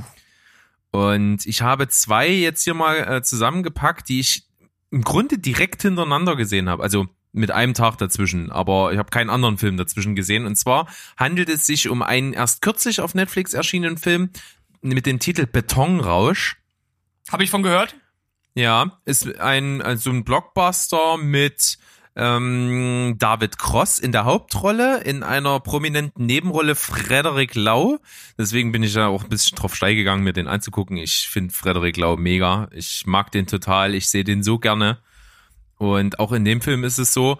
Und die weibliche Hauptrolle kannte ich optisch. Ich, aber der Name sagte mir irgendwie nicht so richtig was. Äh, ich muss selber noch mal ganz kurz äh, schauen, wie sie hieß. Und zwar hieß sie äh, Kü, nee, wie heißt sie? Janina Use. Auf jeden Fall ein Gesicht, was ich schon öfter mal in deutschen Produktionen gesehen habe, aber äh, kannte ich jetzt so direkt nicht aus dem Hut, aber egal. Und zwar haben wir hier ein Beispiel dafür, dass deutsche Filme einfach nur so ein ultra billiger Abklatsch von allen, was man schon mal in gut gesehen hat, sein können. Das ist einfach so. Du hast hier einen Film, es geht um einen jungen Typen, gespielt von David Cross, der in die weite Welt hinausgeht, aus seinem sein Elternhaus verlässt und so einen Vater gehabt hat, der auch schon immer mal so ein bisschen auf kleingaunerisch ist, äh, trifft es nicht so ganz richtig, so ein bisschen kriminelle Energie mit sich gebracht hat, was er auch immer mal an seinen Sohn auch weitergegeben hat. Und ähm, da als der äh, Junge in der großen weiten Welt, in der großen Stadt Berlin nicht so richtig weiterkommt, äh, schmiedet er einen Plan, wie er an eine Wohnung, einen Job und alles drum und dran kommen kann und Geld. Und äh, da mietet er sich einfach eine sehr opulente Wohnung, indem er ein, ein äh, Papier über seinen Auskommens, Einkommensnachweis äh, fälscht und dann so mit so einem Monatsgehalt von irgendwie 19.000 Euro dort aufschlägt im feinen Zwirn und damit die Maklerin sofort Dollarscheine in die Augen kriegt und äh, ihm dieses sehr opulente Penthouse da verkauft. Und dieses Penthouse verkauft er oder vermietet er für, ich glaube, 15 Euro am Tag äh, an eine Gruppe von bulgarischen Bauarbeitern, die er von so einem Schwarzarbeitsjob von der Baustelle kennt. Und das ist dann so sein Geschäftsmodell, um die Miete für dieses Ding zu zahlen. So, und diese Betrügerei geht eine ganze Weile und irgendwann verirrt sich auch äh, der Gary, äh, gespielt von Frederik Lau, da in dieses Apartment und das Ganze wird dann von der Polizei gesprengt und so lernen die beiden sich kennen, weil sie da gerade flüchten. Und dann beschließen sie zusammen krumme Dinger zu drehen. Und das Ganze bauscht sich dann zu einem riesengroßen Immobilienbetrugsring auf um diese beiden. Und äh, die Janina Use spielt eine Bankerin, die sie damit äh, involvieren und die halt diese ganzen Banksachen dann mit abwickelt, so auf illegale Art und Weise. So, das klingt ja jetzt so ein bisschen Richtung Wolf of Wall Street, großer Finanzbetrug, Big Player, High Society und Sau rauslassen, Drogen nehmen und so. Und genau das will der Film sein. Das sieht man, das trieft aus jeder Pore und er schafft es nicht, das irgendwie elegant rüberzubringen. Es ist einfach immer, es sieht immer billig aus. Auch die Locations, da ist dann später das Anwesen von denen, was die sich mit viel Geld gekauft haben. Das sieht so ein bisschen aus, als wäre so nach Kroatien gefahren, hätte da irgendwie für für wenig Geld eine Villa gemietet und und und äh, es, es ist irgendwie, es will opulent sein, aber es sieht einfach nur billig aus. Mhm. Und so ist es in allen, in, die, in der Ausstattung, die Figuren sind scheiße geschrieben, die Dialoge sind hölzern, die Schauspielleistungen sind teilweise wirklich unterirdisch und gekünstelt. Die Kameraperspektiven sind uninspiriert, der Musikeinsatz ist plump und nicht cool. Also, das hat man alles in zweitklassigen Hollywood-Filmen schon mal besser gesehen. Hm. Also, also letzten Endes eine. Es ist eine Gurke gewesen, aber unterhaltsam. Das muss ich dem Film zugutehalten. Er ist unterhaltsam. Du kannst einen schönen Freitagabend No-Brainer draus machen. Da kannst du schon so ein bisschen unterhalten werden. Aber es ist objektiv betrachtet schon ziemlich schlecht. Aber vor allen Dingen Frederik Lau hat mich da äh, bei Laune gehalten. Der ist cool. Seine Figur ist cool. Das macht irgendwie Spaß, dem zuzugucken. Insgesamt ist es aber wirklich ein absolut billiger Abklatsch mit 5,5 von 10. Na, also der, der Film hat mich von Anfang an nicht interessiert, die Schauspieler interessieren mich nicht, deine Ausführungen haben mich da nicht irgendwie angefixt. Von daher brauche ich nicht viel mehr sagen, geh direkt zum nächsten Film. Ja, da kommen wir nämlich auf die andere Seite der Medaille. Es geht nämlich doch.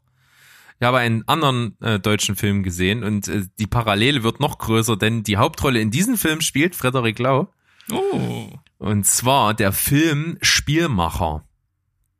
Mhm. Der ist auch auf Netflix zu sehen, den kann ich absolut empfehlen. Das ist so ein richtig guter deutscher Film. Der hat einen eigenen Stil.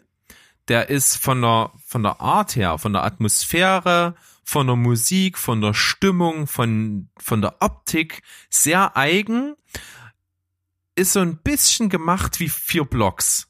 So, so vom Style her und von dieser leicht schweren, düsteren Atmosphäre her. Das gefällt mir sehr, sehr gut. Es ist auch der, die Hauptrolle aus vier Blocks, äh, Kita Kodo Ramadan, spielt eine kleine Nebenrolle und als Antagonist äh, spielt hier Oliver Masucci, den ich auch großartig finde, den du auch ziemlich großartig findest, aus der Serie Dark zum Beispiel bekannt. Der spielt so eine richtige Drecksau. Der ist halt der Gegner von Frederik Lau in diesem Film. Äh, Und zwar geht es in diesem Film um ein Thema, welches mich per se null interessiert. Und trotzdem fand ich den Film toll. Sex. Es geht, äh, nein, Fußball. Fast dasselbe. ähm, es geht um Fußball tatsächlich. Äh, und zwar ist der von Frederik Lau gespielte Viktor, äh, Quatsch, Viktor. Ivo heißt er. In dem Film, der spie äh, der war früher Fußballspieler, hatte also das Zeug dazu, Profi zu werden äh, ist dann irgendwie in kriminelle Machenschaften reingerutscht und im Knast gelandet. Und dann war es vorbei mit der Fußballkarriere. Und der Film beginnt, als er eben aus dem Knast raus ist und äh, eben wieder in seine alte Gegend äh, geht und da wieder äh, bei seinem alten Fußballverein so am Platz rumlungert. Der Trainer war so eine, so eine Vaterfigur wohl für ihn, der, den stattet er einen Besuch ab und so und versucht langsam in sein Leben wieder reinzukommen. Und ähm, als er dann aber eben Schwierigkeiten hat, einen Job zu finden, weil er eben Knastvergangenheit hat, beschließt er, in so einen äh, Sportwettenladen reinzugehen und dort so ein bisschen unterm Ladentisch so eine Schwarzwette zu setzen. Verdient da ganz gut Geld, weil er sich ganz gut auskennt, gutes Gespür hat und so und hält sich erstmal so über Wasser und dort gerät er an den von Oliver Masucci gespielten Charakter, der Chef einer, wie man später erfährt, Wettmafia ist die eben im großen Stile Wettbetrug macht. Und das funktioniert in dem Film im Grunde genommen so, dass der chinesische Markt ähm, nur aus Zockern besteht und es dort aber illegal ist, Sportwetten zu machen. Und es gibt dort einen riesengroßen Untergrund Sportwettenmarkt, den es sicherlich in der Realität auch geben wird. Und da wird auf alles gewettet. Also da wird auf Kreisliga in Deutschland gewettet. Also da kennt keiner von denen, die da in China wetten, irgendeinen deutschen Spieler oder sonst irgendwas. Die interessiert einfach nur das Wetten an sich.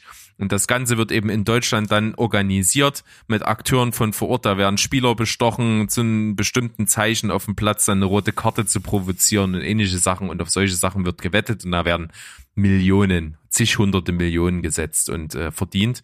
Und in diesen Kreis äh, wird dann Frederik Lau so reingezogen. Ja, das klingt auf jeden Fall schon mal deutlich interessanter jetzt erstmal als der andere Film. Wobei der natürlich von, von der Story her ja auch gar nicht so schlecht klang und jetzt natürlich schlecht bei mir im Kopf hängen geblieben ist, weil deine Ausführungen diesbezüglich nicht so gut waren. Aber hier natürlich Fußball, Wetten, klingt alles schon ein bisschen interessanter. Aber ich, das, das, es ist halt ein deutscher Film, da habe ich immer so eine Sperre. Weiß ich nicht. Ja, also der ist halt wirklich äh, gar nicht, also es gibt keine Figur, die irgendwie hölzern spielt. Ni- Also nicht wirklich. Es sind coole Charaktere. Es ist, wie gesagt, der, der ganze Look ist einfach geil. Das sieht, das ist alles immer so im, im, im Dunkeln, fast nur nachts gedreht und die Atmosphäre ist gut. Die Musik ist mega. Also der Musikeinsatz ist richtig gut. Den kann ich absolut loben. Die Schauspieler mag ich. Masucci ist großartig. Frederik Lau ist großartig. Das passt alles sehr gut rein. Das wirkt auch ziemlich authentisch. Ist alles so, du merkst diesen Dreck dieser Szene, dieser, ähm, dieses, dieses Milieus einfach, das kommt rüber. Es hat einen komplett eigenen Stil. Es ist kameratechnisch teilweise sehr, sehr gut gemacht. Also das braucht sich nicht hinter Hollywood-Filmen verstecken, was das manchmal für ikonische Perspektiven und Szenenbilder zaubert. Es ist insgesamt natürlich ein bisschen vorhersehbar und es ist auch keine Story, die komplett neu ist.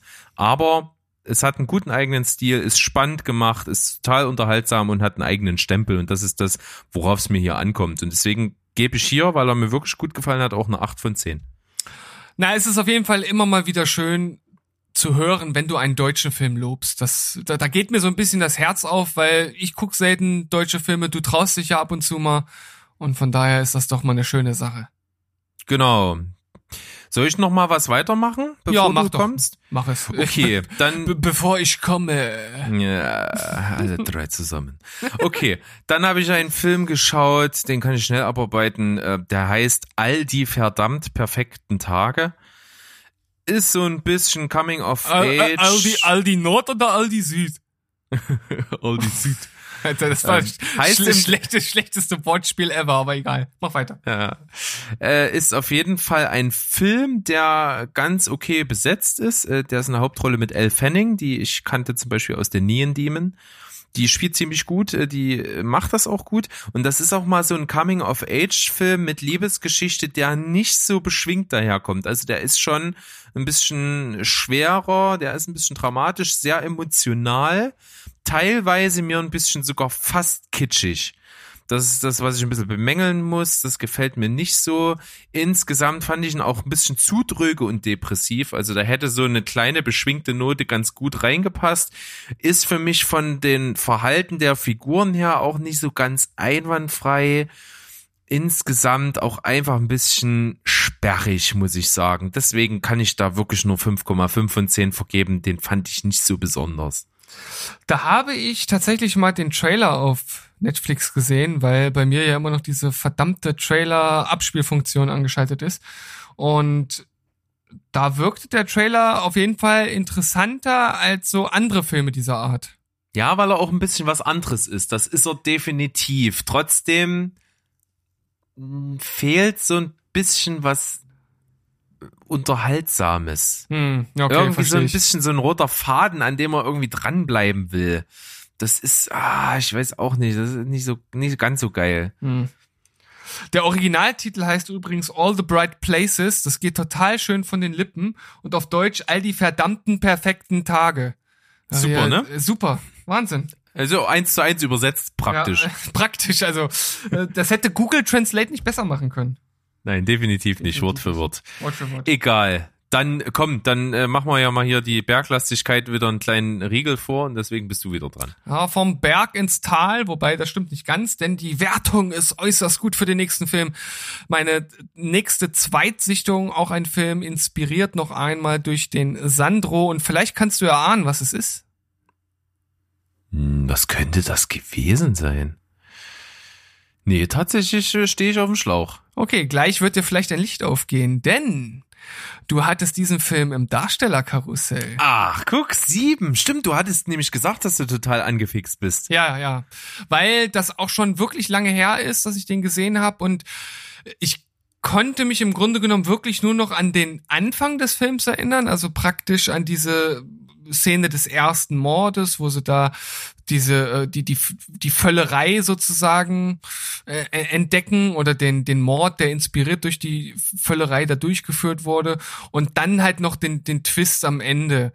Das war alles, was ich vom Film noch wusste, aber so der Rest, so diese ganze Atmosphäre und wie der Film aufgebaut ist, das hatte ich nicht mehr im Kopf und deshalb habe ich mir gedacht, jo, da das ja schon als einer der besten äh, Thriller ever gilt, musst du den eigentlich nochmal schauen. Und Morgan Freeman ist ja einmalig gut in seiner sehr schrulligen, aber auch sympathischen Art. Also wirklich auch so von der Art, wie er den Detective darstellt, ist das, ist das schon relativ einmalig und Der auch wirkt ja schon fast ein bisschen senil. So, so, so, so ganz, äh, ganz smooth, völlig abgeklärt mit der Welt, äh, hat irgendwie so seinen Seelenfrieden gemacht, so, das, das, das kommt so ein bisschen rüber. Ja, aber hat halt trotzdem auch noch ein bisschen, ein bisschen Feuer hat er trotzdem auch noch, weil am Anfang weist er ihn ja schon noch mal so in seine Schranken. Ne, weil er da immer, er will ja gleich loslegen und alles machen und jetzt hier bleiben Sie mal ruhig und, äh, also er ist schon so der ganz abgeklärte Typ. Ja, auf jeden Fall. Ja, und ähm, ja, letzten Endes geht's halt im Grunde genommen einfach um einen, um einen Serienmörder, der praktisch als Leitmotiv die sieben Todsünden hat. Und so sind halt die Morde aufgebaut und die beiden versuchen das aufzuklären und das Ganze ist sehr düster. Einer der besten Filme von David Fincher, wobei man natürlich auch sagen muss, der macht im Grunde genommen nur gute Filme. Und da ist das hier natürlich keine Ausnahme und Wir haben es in der letzten Folge schon gesagt. Sandro und Berg meinten, eines der besten Filmenden ever. Und ich gehe da total mit. Wobei ich unglaublich überrascht war über meine Frau, aber das ist wahrscheinlich deren Er- Erfahrung in Bezug auf Psychothriller, weil die da ja echt viel liest, was das anbelangt. Die, äh, die wusste das Ende sozusagen. Okay. Die hat vorher gesagt, das und das. Ich habe da natürlich gar nicht drauf geantwortet, weil ich sie noch so ein bisschen im Unklaren lassen wollte, aber dachte so, oh, Mist, verdammt, woher weiß die das denn jetzt? Ja, Hat sie wohl zum ersten Mal gesehen? ja, ja, die, die, die hat den Film zum Irre. ersten Mal gesehen und, und wusste sozusagen, was weiß ich, zehn oder fünf Minuten vom, vom Ende wusste sie, was passiert. Ja. Also, großartiger Film. Vollkommen zu Recht. Bei dir mit einer Wertung von Neun von zehn. 9 von 10. Sehr schön. Neun verrückte Stevens von zehn. Okay, die wollen wir. Ich will, ich will mehr. Noch mehr Stevens. noch mehr verrückte ja, Stevens. Ja. Okay. Okay, Hilfe. Gut, dann äh, bleibe ich jetzt noch mal kurz im mittelmäßigen Teil, aber dann kommen bei mir wirklich noch fünf Kracher. Boah, jetzt äh, da, jetzt komm. Den, Okay. Dann, dann, dann hak mal den mittelmäßigen ein bisschen schneller ab, du alte Labertasche. Ja, das war so ein Film, so ein typischer zum Frühstück nebenbei gucken Film. Und zwar habe ich dann gelesen, es war ein Remake von einem französischen Film. Und zwar hieß der Love Wedding Repeat, ist aus diesem Jahr auf Netflix erschienen. Ist eine Hochzeit, wo die so die Konstellation einfach so ist, der Bruder der Braut soll das Ganze so ein bisschen schmeißen und managen und hat aber auch einen Schwarm, die eine Freundin von ihr ist und die hat er einmal gesehen, die haben sich total verliebt, aber die haben einen Moment verpasst, sich äh, quasi als Paar irgendwie ineinander zu verlieben und dann haben sie sich gar nicht mehr gesehen und dann ein paar Jahre später auf dieser Hochzeit treffen die aufeinander wieder und er sein Ziel ist eigentlich sie anzubaggern. Und das Interessante an dem Film ist die Prämisse, es geht so ein bisschen um Schicksal und um Chaostheorie. Also wenn das eine passiert, äh, dann dann ist die Verkettung der Umstände ganz einzigartig und alles passiert so wie es passiert. Aber wenn du nur eine kleine Stellschraube da drin änderst, kommt alles ganz anders. Oh, der Schmetterlingseffekt. Genau. Das ist im Grunde das, worum es geht, wird aber zu wenig eingesetzt. Also hätten sie das wirklich so gemacht, ähm, und zwar ist die Ausgangssituation, auf der Hochzeit gibt es einen Tisch, an den verschiedene Akteure, die Single sind, sitzen. Und äh, am an, da rennen die Kinder auf der Hochzeit dann durch das Haus und durch den Saal mit den Tischen und vertauschen auf diesen Tisch die Tischkarten. Und jede, es gibt äh, tausend Varianten, wie diese acht Leute an dem Tisch sitzen können. Und dann wird so ein, so ein bisschen der Gedanke angeregt, wenn die anders sitzen, passiert dieser ganze Verlauf dieses Hochzeitstages anders. Mhm. Und das wird aber leider erst in der Mitte des Films ungefähr so, so richtig eigentlich eingesetzt, denn du siehst erstmal den Film ganz normal ablaufen und dann äh, am Ende dieses Tages kommt so ein, so ein, so ein Flashback und dann ist die Kon Konstellation dieser äh, Tischkarten anders und dann werden so in so einer Montage so Schnittbilder gezeigt, wie das dann so äh, ablaufen könnte, aber nur ganz kurz wird das angerissen, so, so ganz szenenweise. Und dann kommt quasi der zweite Teil des Films, wie die andere Variante läuft, die dann der Film ist. So, das wird aber trotzdem zu wenig eingesetzt, äh, insgesamt ganz nett, kann man sich mal geben, ist lustig, aber nichts Besonderes, also nur sechs von zehn. Hm. Okay, Prämisse hört sich interessant an. Das ist so ein bisschen, habe ich jetzt im Kopf gehabt. Also es klingt so ein bisschen wie so und täglich grüßt das Murmeltier nur mit Hochzeit, aber anscheinend ist es Ja, es wird leider nicht eingesetzt in dem Zusammenhang. So. ja schade. Hätte man, das hätte mir zum Beispiel, glaube ich, gefallen. Einfach, wenn man diese, diese Verläufe nicht so ausgewalzt hätte, sondern einfach viele verschiedene gebracht hätte. Ja, und jedes Mal wird's verrückter und abgefahrener. Ja, also es waren schon abgefahrene Sachen dabei, so, so ist nicht, aber Okay. naja, egal. Wedding Repeat kann man mal machen. Dann- Dann, ein Film, da bist du jetzt wahrscheinlich sehr enttäuscht. Ich habe nämlich zusammen mit meiner Frau Prinzessin Mononoke geschaut. Ja. Und ich finde da ganz, ganz schwierig Zugang zu. Also ich muss hervorheben, es ist wieder typisch Ghibli. So diese Grundatmosphäre ist einfach cool. Die ist was Besonderes und das, das überträgt sich auch irgendwie. Die Message ist gut. Die Animationen sind ziemlich gut und äh, die Musik finde ich immer fantastisch. Bisher bei allen Ghiblis, die ich gesehen habe. Aber die Story, die will in meinen Kopf nicht rein. die, Hm. die funktioniert für mich irgendwie nicht so richtig. Ich find's einfach nicht spannend, dem zuzugucken, was da passiert. Das ist, da ist so viel drin, was mich irgendwie so gar nicht anspricht. Und das, ich weiß nicht, ich kann das gar nicht so richtig erklären, woran das liegt, aber was am Ende mich oder im Verlauf des Films mich extrem stört, ist äh, das ein bisschen auch äh, dem geschuldet, was du gesagt hast, dass der sehr lang ist, dass halt unglaublich viele Akteure auf den Plan treten, die alle fast die gleiche Intention in der Gesamthandlung haben, aber so leicht abgeändert. Und es fiel mir dann irgendwann total schwer, den Überblick zu behalten, welche Gruppe eigentlich was möchte. Es geht ja viel um, um diese, um diese Eisenstadt, wo dieses Erz hergestellt äh, oder abgebaut und, und, und, verarbeitet wird und die dafür einen Wald abholzen und die Waldgeister, die sind gegen den entgegen, aber bei den Waldgeistern gibt's auch verschiedene, da gibt's die Affen, da gibt's die Wölfe, da gibt's die Prinzessin Mononoke, da gibt's den Gott des Waldes und äh, das, ist, das ist mir alles zu viel irgendwie, das ist mir so künstlich komplex, das ist nicht so meins. Hm. Äh, trotzdem sieht vieles fantastisch aus. Also gerade der dieser Waldgott, wenn der so über die Erde wandelt und unter seinen Füßen dann gleich so in schillerndsten Farben Pflanzen wachsen und sofort wieder verdorren. Das ist irgendwie alles toll und es ist irgendwie cool und einzigartig, aber handlungsmäßig lässt es mich halt völlig kalt und langweilt mich teilweise sogar. Das ist ja, so richtig finde ich den Zugang nicht. Mir ist es zu lang. Tja, Berg, jetzt sind wir kurz vor der hundertsten Folge und dann muss ich doch diesen Podcast mit dir beenden. Das ist sehr Mhm. schade. Das kannst du nicht machen. Ich habe trotzdem 6,5 von 10 gegeben, Was? aber ich finde ich find einfach keinen Zugang selber dazu. Muss aber zum Beispiel dir mal einen Tipp geben. Ich weiß, du kannst das nicht so richtig umsetzen, aber vielleicht hast du doch irgendwann mal Gelegenheit. Solltest du mal an eine Nintendo Switch kommen, gibt auch PlayStation und Xbox, aber solltest du mal an eine Nintendo Switch kommen, dann spiel Zelda Breath of the Wild.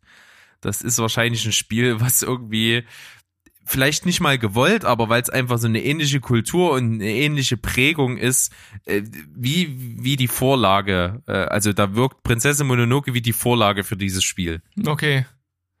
Ist Naja, sowohl optisch als auch äh, ideologisch, handlungsmäßig, äh, da ist viel Parallele.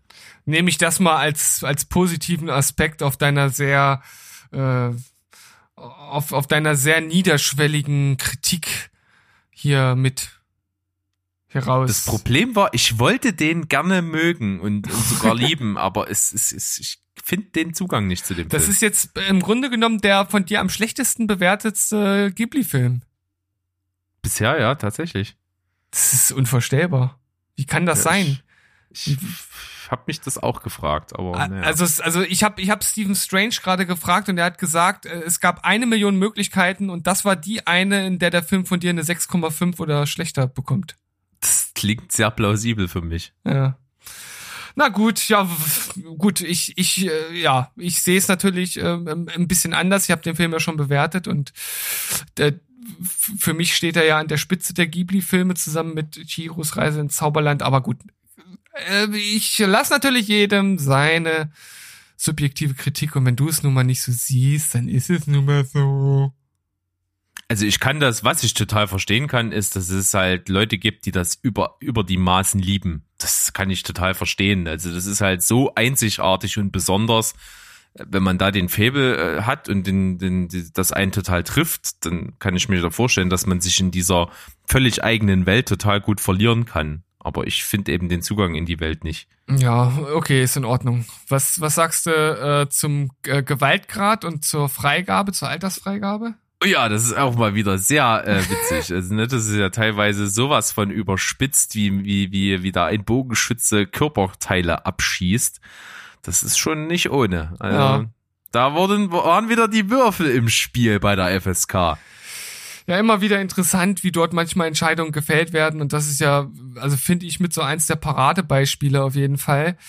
Mm, Auch wenn natürlich die, die Message des Films durchaus auch für Zwölfjährige schon eine wichtige ist, finde ich den Film schon, also wenn er dich schon von den ganzen Massen an Gruppen und, und Ideologien und Thematiken überfordert, was soll denn dann erst ein Zwölfjähriger, der dann auch noch, naja, lassen wir Das das. kommt ja inhaltlich noch dazu, ja, das Ja. stimmt. Okay, nächster Film. Ich mach mal trotzdem weiter, sonst ist es so viel dann. Ähm, ich habe gesehen äh, Booksmart. Hm, Ist sagt auch gar nicht so alt von letzten Jahr. Ähm, der, das Regiedebüt von Olivia Wilde. Oh, okay. Ähm, ist ein Film, der einen ziemlich coolen Trailer hatte damals, ich, als ich den im Kino mehrmals gesehen habe. Ist ein Film, der mutet so ein bisschen an wie die, wie Superbad in der Hauptrolle, aber mit zwei Mädels. Und im Grunde genommen ist es auch sehr ähnlich. Es hat viele Parallelen dazu. Es geht um die äh, beiden besten Freundinnen, die an der Highschool sind und die absoluten Streber sind, ja. Die, die haben also ihr ganzes Leben der Schule verschrieben. Die sind, die sind auch privat, die sind witzig, die sind, die sind also nicht so, wie soll man sagen, die sind nicht so außenseitermäßig. Also sind sie schon, sie sind Außenseiter, aber die sind nicht jetzt uncool. Die sind irgendwie auf ihre Art und Weise cool, legen aber eben nicht Wert auf Party und Besaufen und irgendwas haben sie nie gemacht, sondern sind halt gut in der Schule, haben ihre Schulzeit darauf ausgelegt, dass sie auf gute Unis kommen, haben sie auch die Bestätigung, die eine, glaube ich, äh, Stanford und die andere in Yale angenommen oder so. Und es steht eben die Abschlussparty, wo normal richtig die Sau alle rauslassen, an. Und ähm, da stellen, sie- stellen sie mit Erschrecken fest, dass auch die anderen, die im Prinzip nur rumgehurt, rumgesoffen, Party gemacht haben, dass die auch alle auf Elite- Elite-Unis gehen. Und dass sich ihr Einsatz, äh, sich nur der Schule und dem Lernen zu verschreiben, null gelohnt hat. Okay. So, das ist so diese bittere Erkenntnis, die dann so in den Kopf kommt und dann beschließen sie, okay, dann lassen wir jetzt in dieser einen Nacht alles raus, was wir über die komplette Schulzeit nicht gemacht haben. Und so entbrennt eine nächtliche Odyssee über verschiedene Partys, eine abgefahrener als die andere, mit äh, unglaublich krassen Begebenheiten und hin und her und pipapo. Das ist also eine starke Parallele zu Superbad. Und das Witzige ist, die Haupt, die eine Hauptdarstellerin, die sieht halt einfach eins zu, aus, eins zu eins aus wie Jonah Hill, was noch mehr diesen Superbad-Charakter festigt. Und jetzt kommt Beanie Feldstein, ist halt die Schwester von ihm im realen Leben. Okay. Und wer, wer ist das? Äh, wie? Wer ist das? Bini Feldstein? Na, das ist die, die die spielt, also die so aussieht. Das ist die Schwester von Jonah Hill in Ach, dem Film. so- ach so, okay. Die ist wirklich, und das Witzige ist, wenn ich die Biogra- Biografie von ihr lese, ja, da steht, Beanie Feldstein wurde am 24. Juni 93 in Los Angeles geboren. Ihre Eltern sind Sharon Lynn und Richard Feldstein. Ihre Mutter arbeitete als Kostümbildnerin und Fashion Designerin. Ihr Vater war als Tourbuchhalter für Guns N' Roses tätig. Ihr Bruder ist Jonah Hill, der ebenfalls als Schauspieler tätig ist. Ihr 2017 verstorbener Bruder Jordan Feldstein war Manager der Band Maroon 5. Die Familie hat jüdische Wurzeln. Also wenn das nicht einfach mal ein ultra zusammengewürfelter Lebenslauf und äh, ist, das ist ja übelst abgefahren. Das klingt auf jeden Fall, als wenn jemand den, den Biografie-Zufallsgenerator benutzt hätte. Auf jeden Fall, das dachte ich mir auch, deswegen musste ich das jetzt vorlesen, das ist so abgefahren. Aber die ist ultra cool, also die macht Spaß, die, die wird auch mal eine richtig gute äh, Schauspielerin, die wird richtig viel reisen, glaube ich, von der wird man noch viel sehen. Unter anderem habe ich gelesen, dritte Staffel von American Crime Story. Du erinnerst dich, die erste Staffel beschäftigte sich mit dem O.J. Simpson-Fall. Ja. Äh, Die zweite Staffel ist mittlerweile auch draußen. Da geht's um den Mord an Versace. Die habe ich aber nicht gesehen. Die dritte Staffel werde ich mir aber wahrscheinlich angucken, denn da geht es um die ähm, Bill Clinton-Affäre mit Monika Lewinsky. Mhm, okay. Und sie spielt Monika Lewinsky in dieser Verfilmung. Ah, ja. Das werde ich mir auf jeden Fall angucken. So, jetzt aber zu dem Film selbst. Er ist ernsthafter als Superbad. Er ist nicht ganz so locker und nicht ganz so lustig. Er spricht doch ernstere Themen an. Also gerade so ein bisschen Emanzipation, dieses Thema, wie werde ich erwachsen, wie finde ich zu mir selbst, wird ernsthafter behandelt. Das Thema Freundschaft hat mehr Gewicht in diesem Film. Äh, und auch sonst sind die extrem humoristischen Einlagen etwas runtergeschraubt.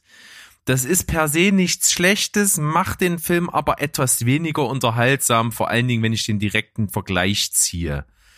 Trotzdem ist es gut geschrieben. Es hat, äh, es ist beeindruckend, was für ein Gespür Olivia Wilde tatsächlich hat für eine Inszenierung. Also die schafft es tatsächlich nach einer völlig abgedrehten Slapsticks-Blödelszene eine richtig emotional treffende Szene äh, dran zu hängen und es wirkt halt authentisch. das funktioniert echt gut. Also da äh, scheint, glaube ich, noch viel Gutes zu kommen. Ich bin sehr gespannt. Bleibe ich dran. Und ähm, insgesamt aber ist der Film etwas zu brav auf der einen Seite und etwas zu verbissen, was das Behandeln seiner ernsthaften Themen auf der anderen Seite bedeutet. Und deswegen insgesamt leider nur eine 7 von 10 bei mir. Mhm, Okay, aber Kann man so- sich aber geben. Ja, also von der Grundprämisse und von dem, was du erzählt hast, klingt das eigentlich ganz interessant und ich finde diesen etwas ernsteren Ansatz jetzt erstmal in der Theorie gar nicht so schlecht. Also spricht mich durchaus an. Ja. Verliert halt ab und an mal so ein bisschen die Luft, aber hat coole Ideen drin, ist auf jeden Fall eigen, ist keine Kopie von Superbad, auch wenn die Parallelen sehr stark sind. Äh, trotzdem, wie gesagt, ist, äh, ja, jetzt nicht wahnsinnig überragend, aber, aber gut. Aha, okay. Naja, ähm, auf jeden Fall auch mal wieder ein bisschen was anderes, so äh, wenn man das mal vergleicht mit den anderen Filmen. Von daher ist es immer ganz schön, wenn wir hier auch ein bisschen ein Genre-Spreading betreiben. Ja, ich würde jetzt mal noch einen machen und dann Ja. äh, machen wir einen gemeinsam. Okay. Und zwar habe ich einen Film gesehen. Ich hatte mir nicht viel davon erhofft. Ich hatte den äh, glücklicherweise für 99 Cent bei Amazon Prime Video geschossen und dachte mir, ja, nimm's mal mit. Ist vielleicht ganz gut. Und wollte den eigentlich wirklich so Freitagabend gucken, habe ich aber dann nicht geschafft, habe den dann irgendwann mal zum Frühstück Sonntagmorgen geschaut. Der hat mich sehr positiv überrascht und zwar ist es der Film Late Night. Weiß nicht, Ja. ob du davon was gehört hast, auch aus dem letzten Jahr.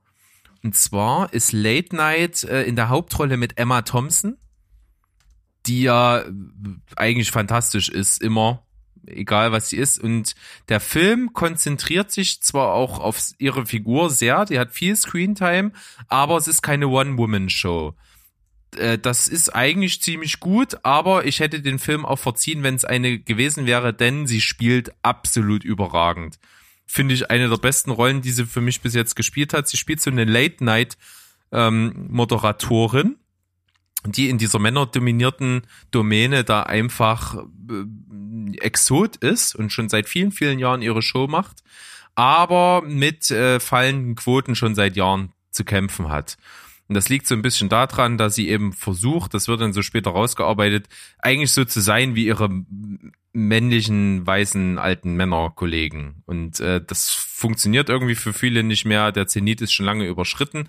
Und es kommt dann zu so einer Situation, dass eine junge äh, Frau, die eigentlich gar nichts am Hut hat mit Autorentätigkeit für eine solche Comedy-Fernsehserie, sich dort irgendwie durch einen Zufall bewirbt und angenommen wird durch einen Zufall und dann dieses Team so mit ihrer völligen Naivität in dem Business aufmischt und äh, dann der Grund dafür ist, dass diese Show wieder absolut ähm, der Nabel der Zeit wird und wieder zu einer absoluten Erfolgssendung wird. Äh, Und, und da ziehe ich jetzt so ein bisschen die Parallele. Es beschäftigt sich auch sehr mit ernsthaften Themen, mit äh, Diskriminierung, mit Rassismus, mit Vorurteilen jeglicher Art, mit Emanzipation, mit MeToo. Das wird da alles mit angesprochen in dem Film.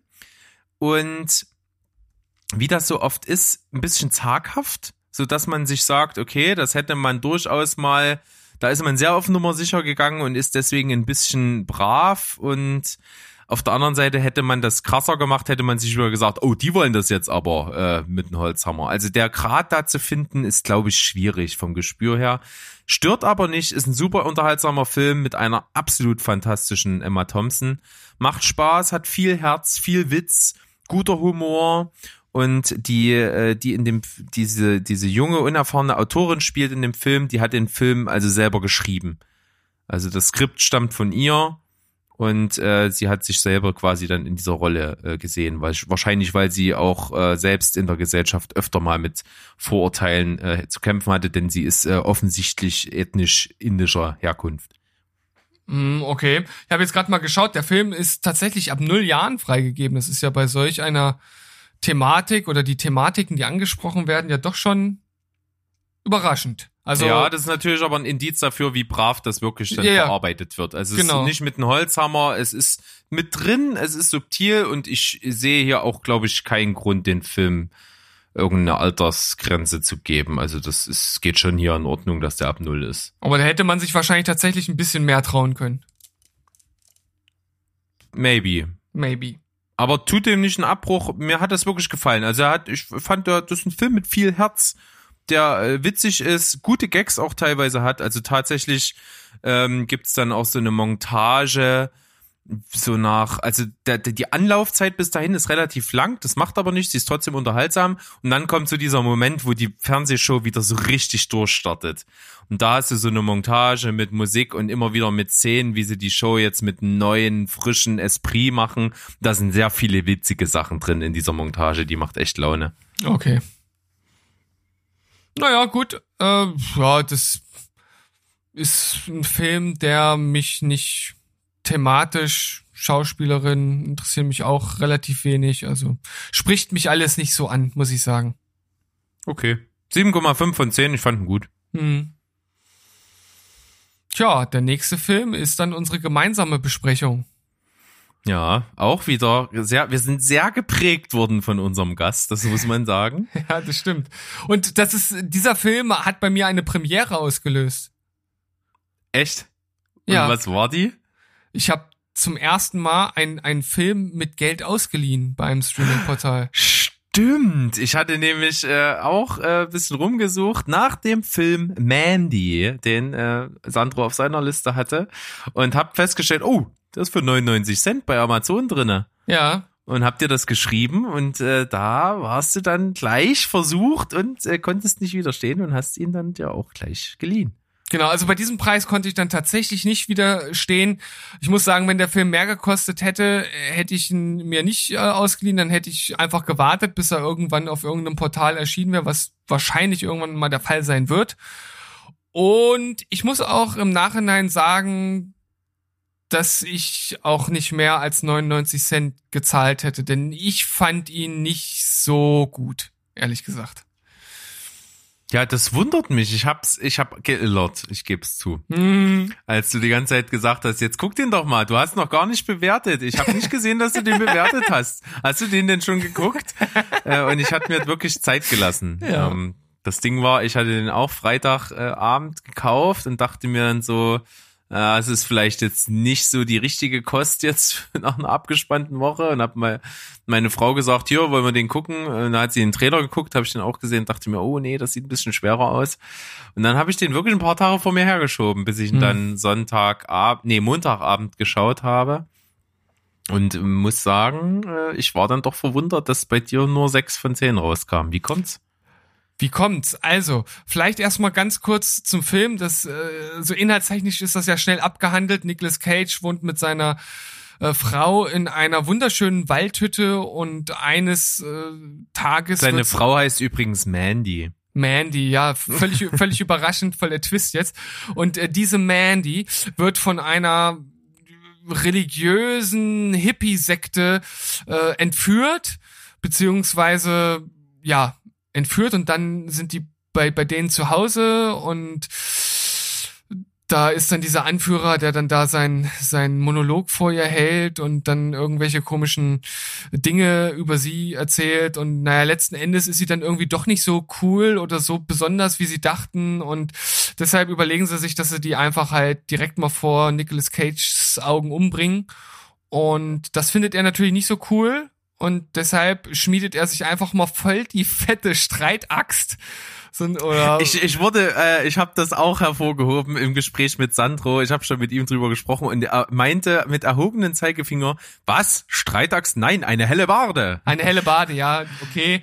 Äh, ich habe auch äh, das eben gesagt und dachte gleich, ja, eine Axt ist es ja eigentlich nicht. Na gut, dann von mir ist eine helle Barde und äh, dann begibt er sich auf die Suche, um halt eben jene Sekte ja zu, zu eliminieren, würde ich jetzt mal sagen. Das ist natürlich, muss man jetzt sagen, vielleicht machst du eine kleine Spoilerwarnung vorher, schon ein bisschen gespoilert. So, was wir jetzt gerade schon ausgeführt haben. Du, du meinst, dass seine Frau stirbt? Ja, und dass er dann so auf Rachefeldzug geht und so. Das sind ja alles Sachen, die erwartet man am Anfang des Films nicht. Wie, wie ist denn, wie ist denn die, die Inhaltsbeschreibung des Films? Habe ich nicht gelesen, lese ich ja seltenst. Ich weiß es nicht. Egal, wir brauchen jetzt nicht drüber diskutieren, ist ja egal. Ich finde es auch wichtig, das zu nennen, weil das ist schon abgefahren. Das ist, äh, Ja, was da so raus entsteht aus dieser Story und wie das dargestellt wird, ist schon äh, ziemlich krass. Krank. Also, also au audiovisuell ist der Film schon ziemlich gut und einmalig. Der hat so diesen geilen 80s Synthie Vibe, der ging auch total auf mich über. Das fand ich geil. Der spielt halt auch viel mit so optischen Elementen, die finde ich aber teilweise irgendwie eingesetzt werden, ohne für mich ersichtbaren Grund also, vielleicht habe ich da nicht so den, den Einblick oder konnte das nicht so richtig interpretieren, aber das wirkte für mich einfach nur so, ja, wir machen es halt, weil es jetzt irgendwie cool ist. Dann finde ich, dass die erste Hälfte des Films unendlich lang ist und irgendwie im Grunde genommen nichts passiert. Äh, ich fand es also, dass es sich ganz schön gezogen hat, bis es dann im Grunde genommen mal richtig losgeht. Kann man auch als Stärke des Films auslegen, wenn man so auf diese Art de, des langsamen Erzählens steht. Also würde ich jetzt gar nicht so als wirklich objektiv sch schlecht einschätzen, aber mich hat's halt gestört. Und ich habe halt vorher ja über den Film gelesen, dass Nicolas Cage halt einfach in den absoluten Rage-Modus schaltet. Und ja, das macht er, aber ich habe halt irgendwie einfach noch mehr erwartet. Echt? Ja. Oh, ich fand den so geil. Ich fand den super. Wie äh, Nicolas Cage spielt sich hier in bester Overacting-Manier die Seele aus dem Leib. Der verliert sich ja völlig. Finde ich, äh, finde ich krass. Fand ich geil. Ja, also das war schon, das war schon gut und auch unterhaltsam und ich muss auch sagen, dass ich tatsächlich noch relativ oft darüber nachgedacht habe, ob die sechs von zehn halt angebracht sind oder nicht aber so insgesamt hat er mich jetzt einfach nicht so von den Socken gehauen. Obwohl ich auch sagen muss, dass zum Beispiel der Sektenanführer ziemlich cool ist. Äh, total abgefahrener Typ. Ja, und dann, dann, wie er dann auf die Jagd geht und wie er die Leute dann sozusagen hinrichtet, das ist schon. Sagen wir ruhig, schlachtet. Schlachtet, das ist schon ganz cool aber weiß ich nicht, ich, ich, ich vielleicht habe ich meine Erwartungen zu hoch äh, gehangen und da, daran scheitert der Film dann letzten Endes für mich so ein bisschen.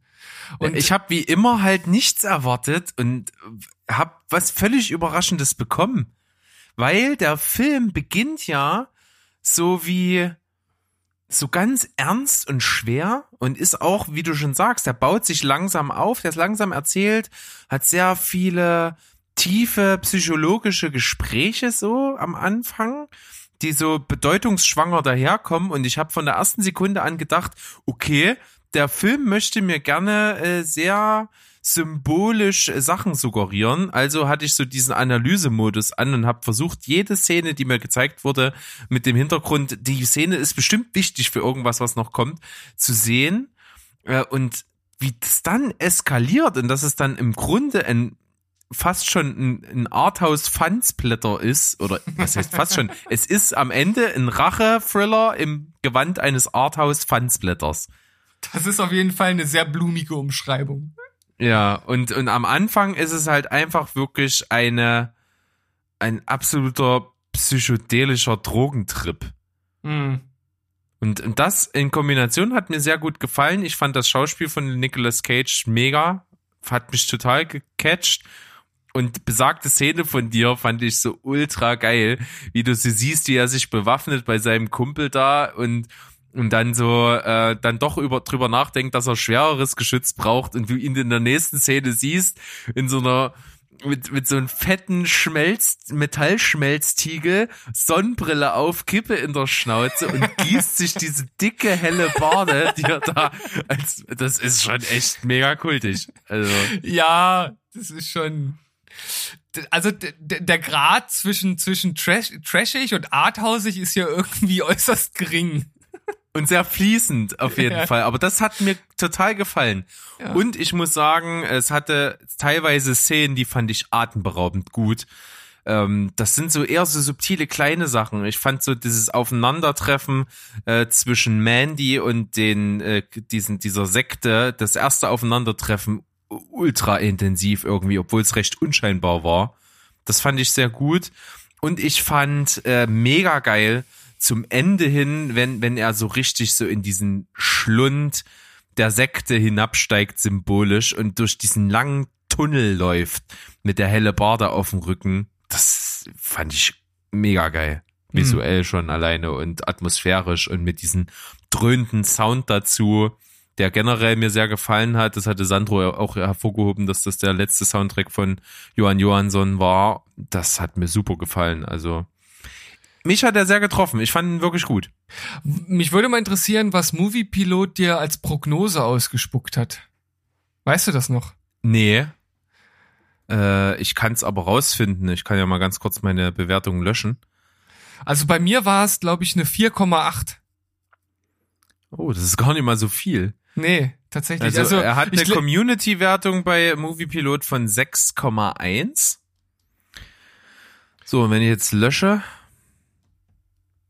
ähm, muss ich da dann nochmal laden, wahrscheinlich die Seite, und dann zeigt er mir das, oder? ich weiß es nicht, ob das jetzt so einfach funktioniert. Hm, irgendwie nicht. Nee, Ja. leider funktioniert das so nicht. Also von, daher äh, bin ich ja ganz gut im Community-Schnitt und der scheint ja jetzt auch tatsächlich ein paar äh, Kritiker durchaus zu haben. Äh, es ist auch, es ist schon ein spezieller Film. Also es ist Ja, sehr speziell. ist- Völlig, völlig abgedreht und auch, ich kann es nicht mit mal mit irgendwas vergleichen. Es ist eine, eine psychedelische Gewaltorgie im Grunde genommen. So alles in einem.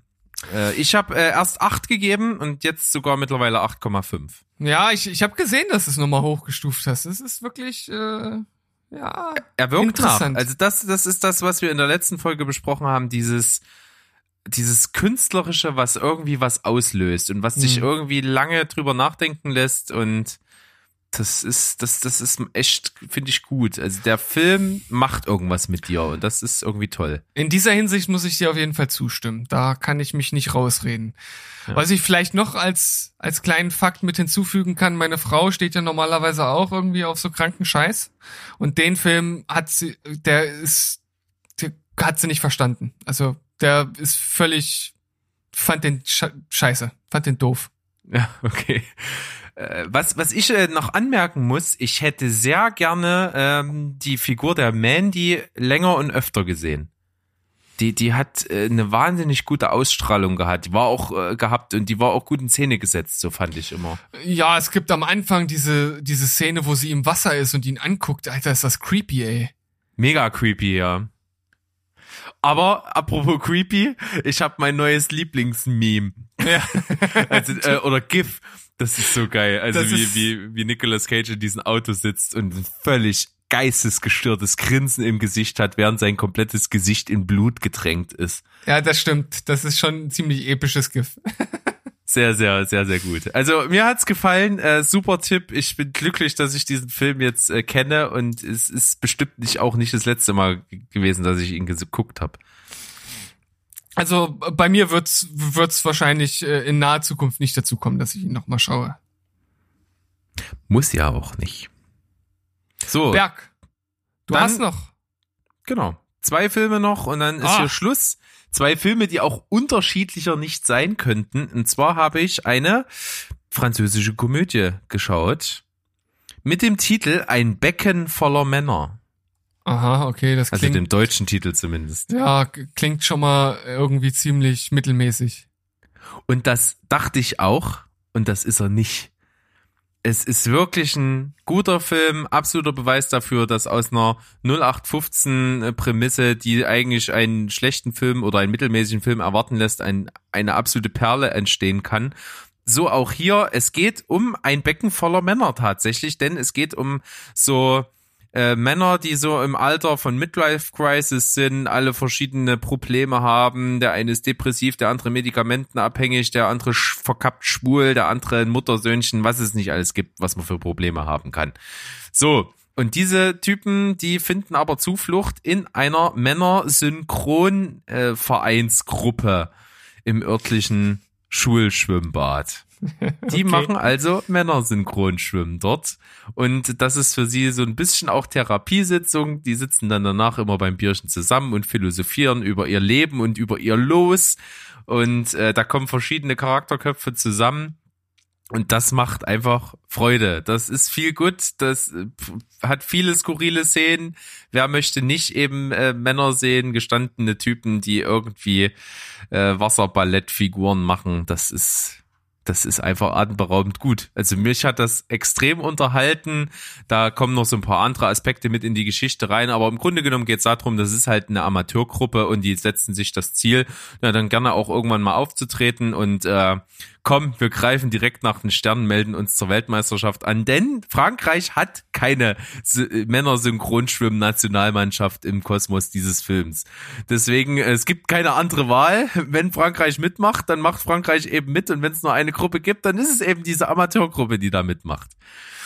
So, und äh, ich muss zwei Sachen äh, von einem wirklich rundum, wirklich unterhaltsamen, witzigen, gefühlvollen Film hervorheben. Und zwar gibt es wie in jedem guten Sportfilm eine Montage, eine Trainingsmontage. und in diesem Film geht es dann im Prinzip darum, als sie wissen, okay, wir fahren zur Weltmeisterschaft, wir müssen uns vorbereiten. Diese Montage, die dann kommt, ist richtig geil. Hat geile Musik, coole Szenen. Du siehst dann diese einzelnen völlig verschiedenen Typen an ihren Arbeitsplätzen, wie sie während ihrer Arbeit dann so so Ballettfiguren tanzen und so. Das ist so witzig. Es, die macht richtig Spaß. Eine der geilsten Montagen in dem Film ever. Und dann arbeitet natürlich der gesamte Film auf die eine Szene hin, wo sie bei der Weltmeisterschaft ihre Performance abliefern. Ja, und du siehst den ganzen Film über nicht, was sie für diese Performance üben. Du siehst halt andere Trainingsübungen und so, aber das Programm, was sie vorhaben, siehst du vorher im Film nicht, sondern erst in dem Moment, wo sie in, äh, bei der Weltmeisterschaft loslegen. Und das, da liefert der Film richtig ab. Da liefert der Film voll ab. Die Performance, die Mucke, es ist so geil. Es ist absoluter Hammer, es ist kreativ, äh, es, es, ist, es ist obergeil. Echt. Ey, du hast mich jetzt total total gewonnen mit dem Film und ich sehe gerade, dass es den auf Amazon gerade gibt. Ich glaube, den werde ich die nächsten Tage schauen. Der ist so gut. Also ich, ich glaube auch, du wirst das total feiern, weil auch die Musik ist natürlich so, so wie die Männer eben sind, so aus ihren, ihrer Jugendzeit, auch so viel 80er Jahre Rockzeug und so. Äh, und auch der Anfang, der Auftakt ist mega witzig. Äh, man sieht nämlich zwischendurch schon mal ihren ersten kleinen Auftritt äh, vor einem Wasserpolo-Turnier, was in dieser Halle abgehalten wird, sind die mal so, ja, ja, unsere örtliche Männersynchronschwimmgruppe hat ein Programm vorbereitet und da haben die so völlig dilettantisch so ein Programm zusammengeschustert. Und wie äh, wie aus dem Lehrbuch eigentlich findet dieses Programm zu einem Musikstück statt. Und zwar das äh, ist äh, ich muss mal ganz kurz nach den Titel ist ein bekannter Titel. Und zwar äh, heißt der äh, Char Chariots of Fire. Okay. ne? Kennt Von- man ja Dim, von dim, dim, dim, dim, dim, dim. Dim, dim, dim, dim, dim. Kennt man, oder? Von, von Mark I Iris? Iris? Bestimmt. Ich hab's jetzt, ich, ich hab's jetzt aus, aus deiner absoluten Weltklasse-Performance nicht so ganz raushören können, aber. Na, das mit dem Klavier. Dim, dim, dim, dim, dim, dim, dim. Dim, dim, dim, dim, dim. Dim, dim, dim, dim, dim, dim, dim, dim, dim, dim, dim, dim. gib mir mehr davon, yeah! We can win the race. Ja, ich, ich wie gesagt, ich kenne den, den, den Titel nicht und den Interpreten nicht, aber das Lied kennt jeder. Und das ist so ein typisches Lied, was du erwarten würdest bei sowas. Und das ist auch witzigerweise das Lied, was damals, ähm, wie heißt der, äh, D- Danny, äh, der, der Regisseur, äh, der hier von Sunshine und von Danny von, DeVito. Äh, nein, äh, wie heißt er denn? Dieser Regisseur, der im Prinzip nur Filme unterschiedlichen Genres gemacht. Danny Boyle, der hat damals ja Ach so. auch die Eröffnungssequenz der Olympischen Spiele ähm, inszeniert und da ist auch dieses Lied drin und äh, das fängt mit so einem ein mit so einem Ton auf dem Klavier an, der immer wieder gemacht wird und da hat er damals ja diesen Geniestreich gehabt, Mr. Bean dorthin zu setzen, der die ganze Zeit am Klavier diese eine Taste die ganze Zeit drücken muss und äh, das hat mich da total dran erinnert. Und äh, also äh, dich als Statistikfreak wird es jetzt bestimmt auch total erfreuen, wenn ich dir folgenden Fakt nenne, denn der Film wurde nicht nur in Frankreich, sondern auch in Belgien gedreht und er ist auf Platz 12 der Top 20 der besten Sportfilme aus Belgien. Super, kann ich nachvollziehen, hat mich super unterhalten, 8 von 10, äh, echt großer Spaß. So, und jetzt, jetzt kommt der krönende Abschluss mit einem Hammerfilm. Komm.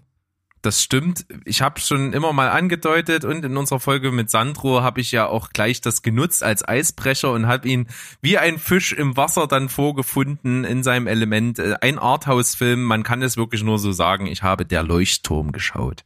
Mm, der Leuchtturm. Was für ein Film. Das ist kein Mainstream, das ist nicht für jedermann, das ist aber ganz, ganz große Kunst auf jeden Fall. Dieses unglaublich minimalistische Setting. Es ist nur eine kleine Insel weit draußen vor der Küste, wo es nur einen Leuchtturm gibt. Mehr gibt's dort nicht. Äh, Ein Leuchtturm mit Haus dran, äh, also Unterkunft, wo die äh, beiden Leuchtturmwärter, die sich dann dort immer abwechseln für vier Wochen oder drei Wochen leben. Und es geht im Prinzip darum, was eigentlich alle momentan beschäftigt, um Isolation, um Langeweile, um Lagerkoller, um wenig soziale Kontakte. Ähm, das ist also wirklich das, was dieser Film ist. Du siehst am Anfang, wie die beiden auf die Insel kommen, ein ganz junger, der das zum ersten Mal macht, gespielt von Robert Pattinson und dann eben der alteingesessene Seebär, gespielt von Willem. Der V! Genau eben dieser. Und der der alte Seebär ist, der dort schon viele, viele Jahre das Ganze macht. Und ja, da entwickelt sich diese sehr mysteriöse, sehr einzigartige, teilweise etwas gruselige, auf jeden Fall sehr verstörende Story, die extrem viele Interpretationsmöglichkeiten hat. Das muss man sagen. Das gefällt mir mit am besten. Der Film reißt in seiner eigenen Realität oder eben Nicht-Realität und Surrealität ganz viele verschiedene Interpretationsebenen auf. Es gibt also so drei große Theorien, wie man den Film interpretieren kann. Und es gibt sicherlich noch äh, mal mindestens zwei, drei kleine Theorien, die damit reinspielen. Man kann sich das zusammenpuzzeln und es gibt auch keine Lösung. Also man kann das sehen, wie man will. Alle diese Theorien haben Ansatzpunkte im Film. Ich habe den äh, auch zweimal geschaut. Ich habe ihn geguckt und dann zwei Tage später nochmal, weil ich der so in mir gearbeitet hat und da so viel ist, was man eben interpretieren kann und deswegen habe ich ein zweites Mal nochmal aufmerksamer geguckt, um auf viele Sachen zu achten und mir eben diese Theorien dann eben zurechtzulegen und habe dann danach auch Analysen geschaut äh, und habe mich bestätigt gesehen in diesen verschiedenen Ansätzen, die ich nicht unter einen Hut gebracht habe, weil äh, die alle sehr gegensätzlich sind. Es gibt für viele Anhaltspunkte und für viele eben nicht. Und das macht's halt so spannend und das gefällt mir hier sehr und es ist ganz, ganz, ganz große Kunst mit neun von zehn Punkten bei mir. Oh, das klingt auf jeden Fall nach einem Film, wo ich richtig für in der Stimmung sein muss und wahrscheinlich erstmal wieder ein paar Jahre brauch. Äh, außer wir hätten es damals geschafft, ins Kino zu gehen, dann hätte ich den sozialen Druck gehabt, aber das scheint schwere Kost zu sein. Also ich äh, sehe das ja so, dass äh, ja generell jetzt der Trend auch hier in Leipzig ja ein bisschen dahin geht, dass man auch Filme, die schon aktuell nicht mehr im Kinobetrieb laufen, gerne dann auch trotzdem doch nochmal zeigt. Und ich bin mir ziemlich sicher, dass bei einem der kleinen Spartenkinos hier in Leipzig der Film, nachdem jetzt die Kinos vielleicht auch wieder öffnen und der Betrieb aufgenommen wird, durchaus diesen Film mal im Programm haben werden. Da würde ich den gerne nochmal schauen.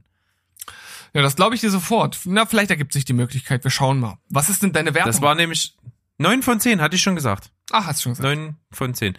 Und ich muss auch sagen, äh, das ist ein Film, den hätte ich sehr gerne im Kino gesehen. Äh, Der kommt zwar auch gut rüber im Heimkino, aber ich glaube, richtig auf Leinwand ist das ein geiles Ding. Hm, okay, okay. Ja, im Grunde genommen war's das. Ja, Mensch. Kikeriki! Unsere Goldmarie ist wieder hier. So, ja, dann haben wir einen ganz schönen Stapel heute abgearbeitet. Da war ziemlich viel dabei und vor allem auch ganz schönes, ähm, ganz schöne Streuung des Genres hier. Also da war ja wirklich alles irgendwie mal dabei heute. Ja, völlig verrückt. Also von, von unterhaltsamen Blockbustern über Coming of Age mit Romantik, mit äh, Rom-Com-Flares, Anime, äh, Emanzipationsfilm, äh, Splatter, Arthouse, Thriller, genau. Also, hast vollkommen recht. Wir sind heute in einer Bandbreite vertreten. Das ist ja der Wahnsinn. Ja, ich, ich würde mal sagen, wir lassen das jetzt einfach wirken für unsere Zuhörer und äh, verabschieden uns bis zur nächsten Folge, denn ich glaube, äh, so ein bisschen hält ja dieses ganze Isolationsgedöns noch an. Vielleicht äh, wird das dann beim nächsten Mal wieder eine ähnlich vollgepackte Folge. Ja? Das kann sein, aber es war, wie gesagt, äh, die Zeit, die wir gerade hier aufrufen, gibt uns recht äh, höchste Eisenbahn, dass wir das gleich wieder in einer äh, Cinema Couch Kompass Folge abarbeiten. Da hast du natürlich vollkommen recht. Gut, dann würde ich sagen, verabschieden wir uns für diese Woche mit einem Tschüss, ciao und goodbye. Bleibt spoilerfrei. Vielen Dank fürs Zuhören und dann am Sonntag geht's wieder mit der nächsten Folge weiter. Tschüssikowski.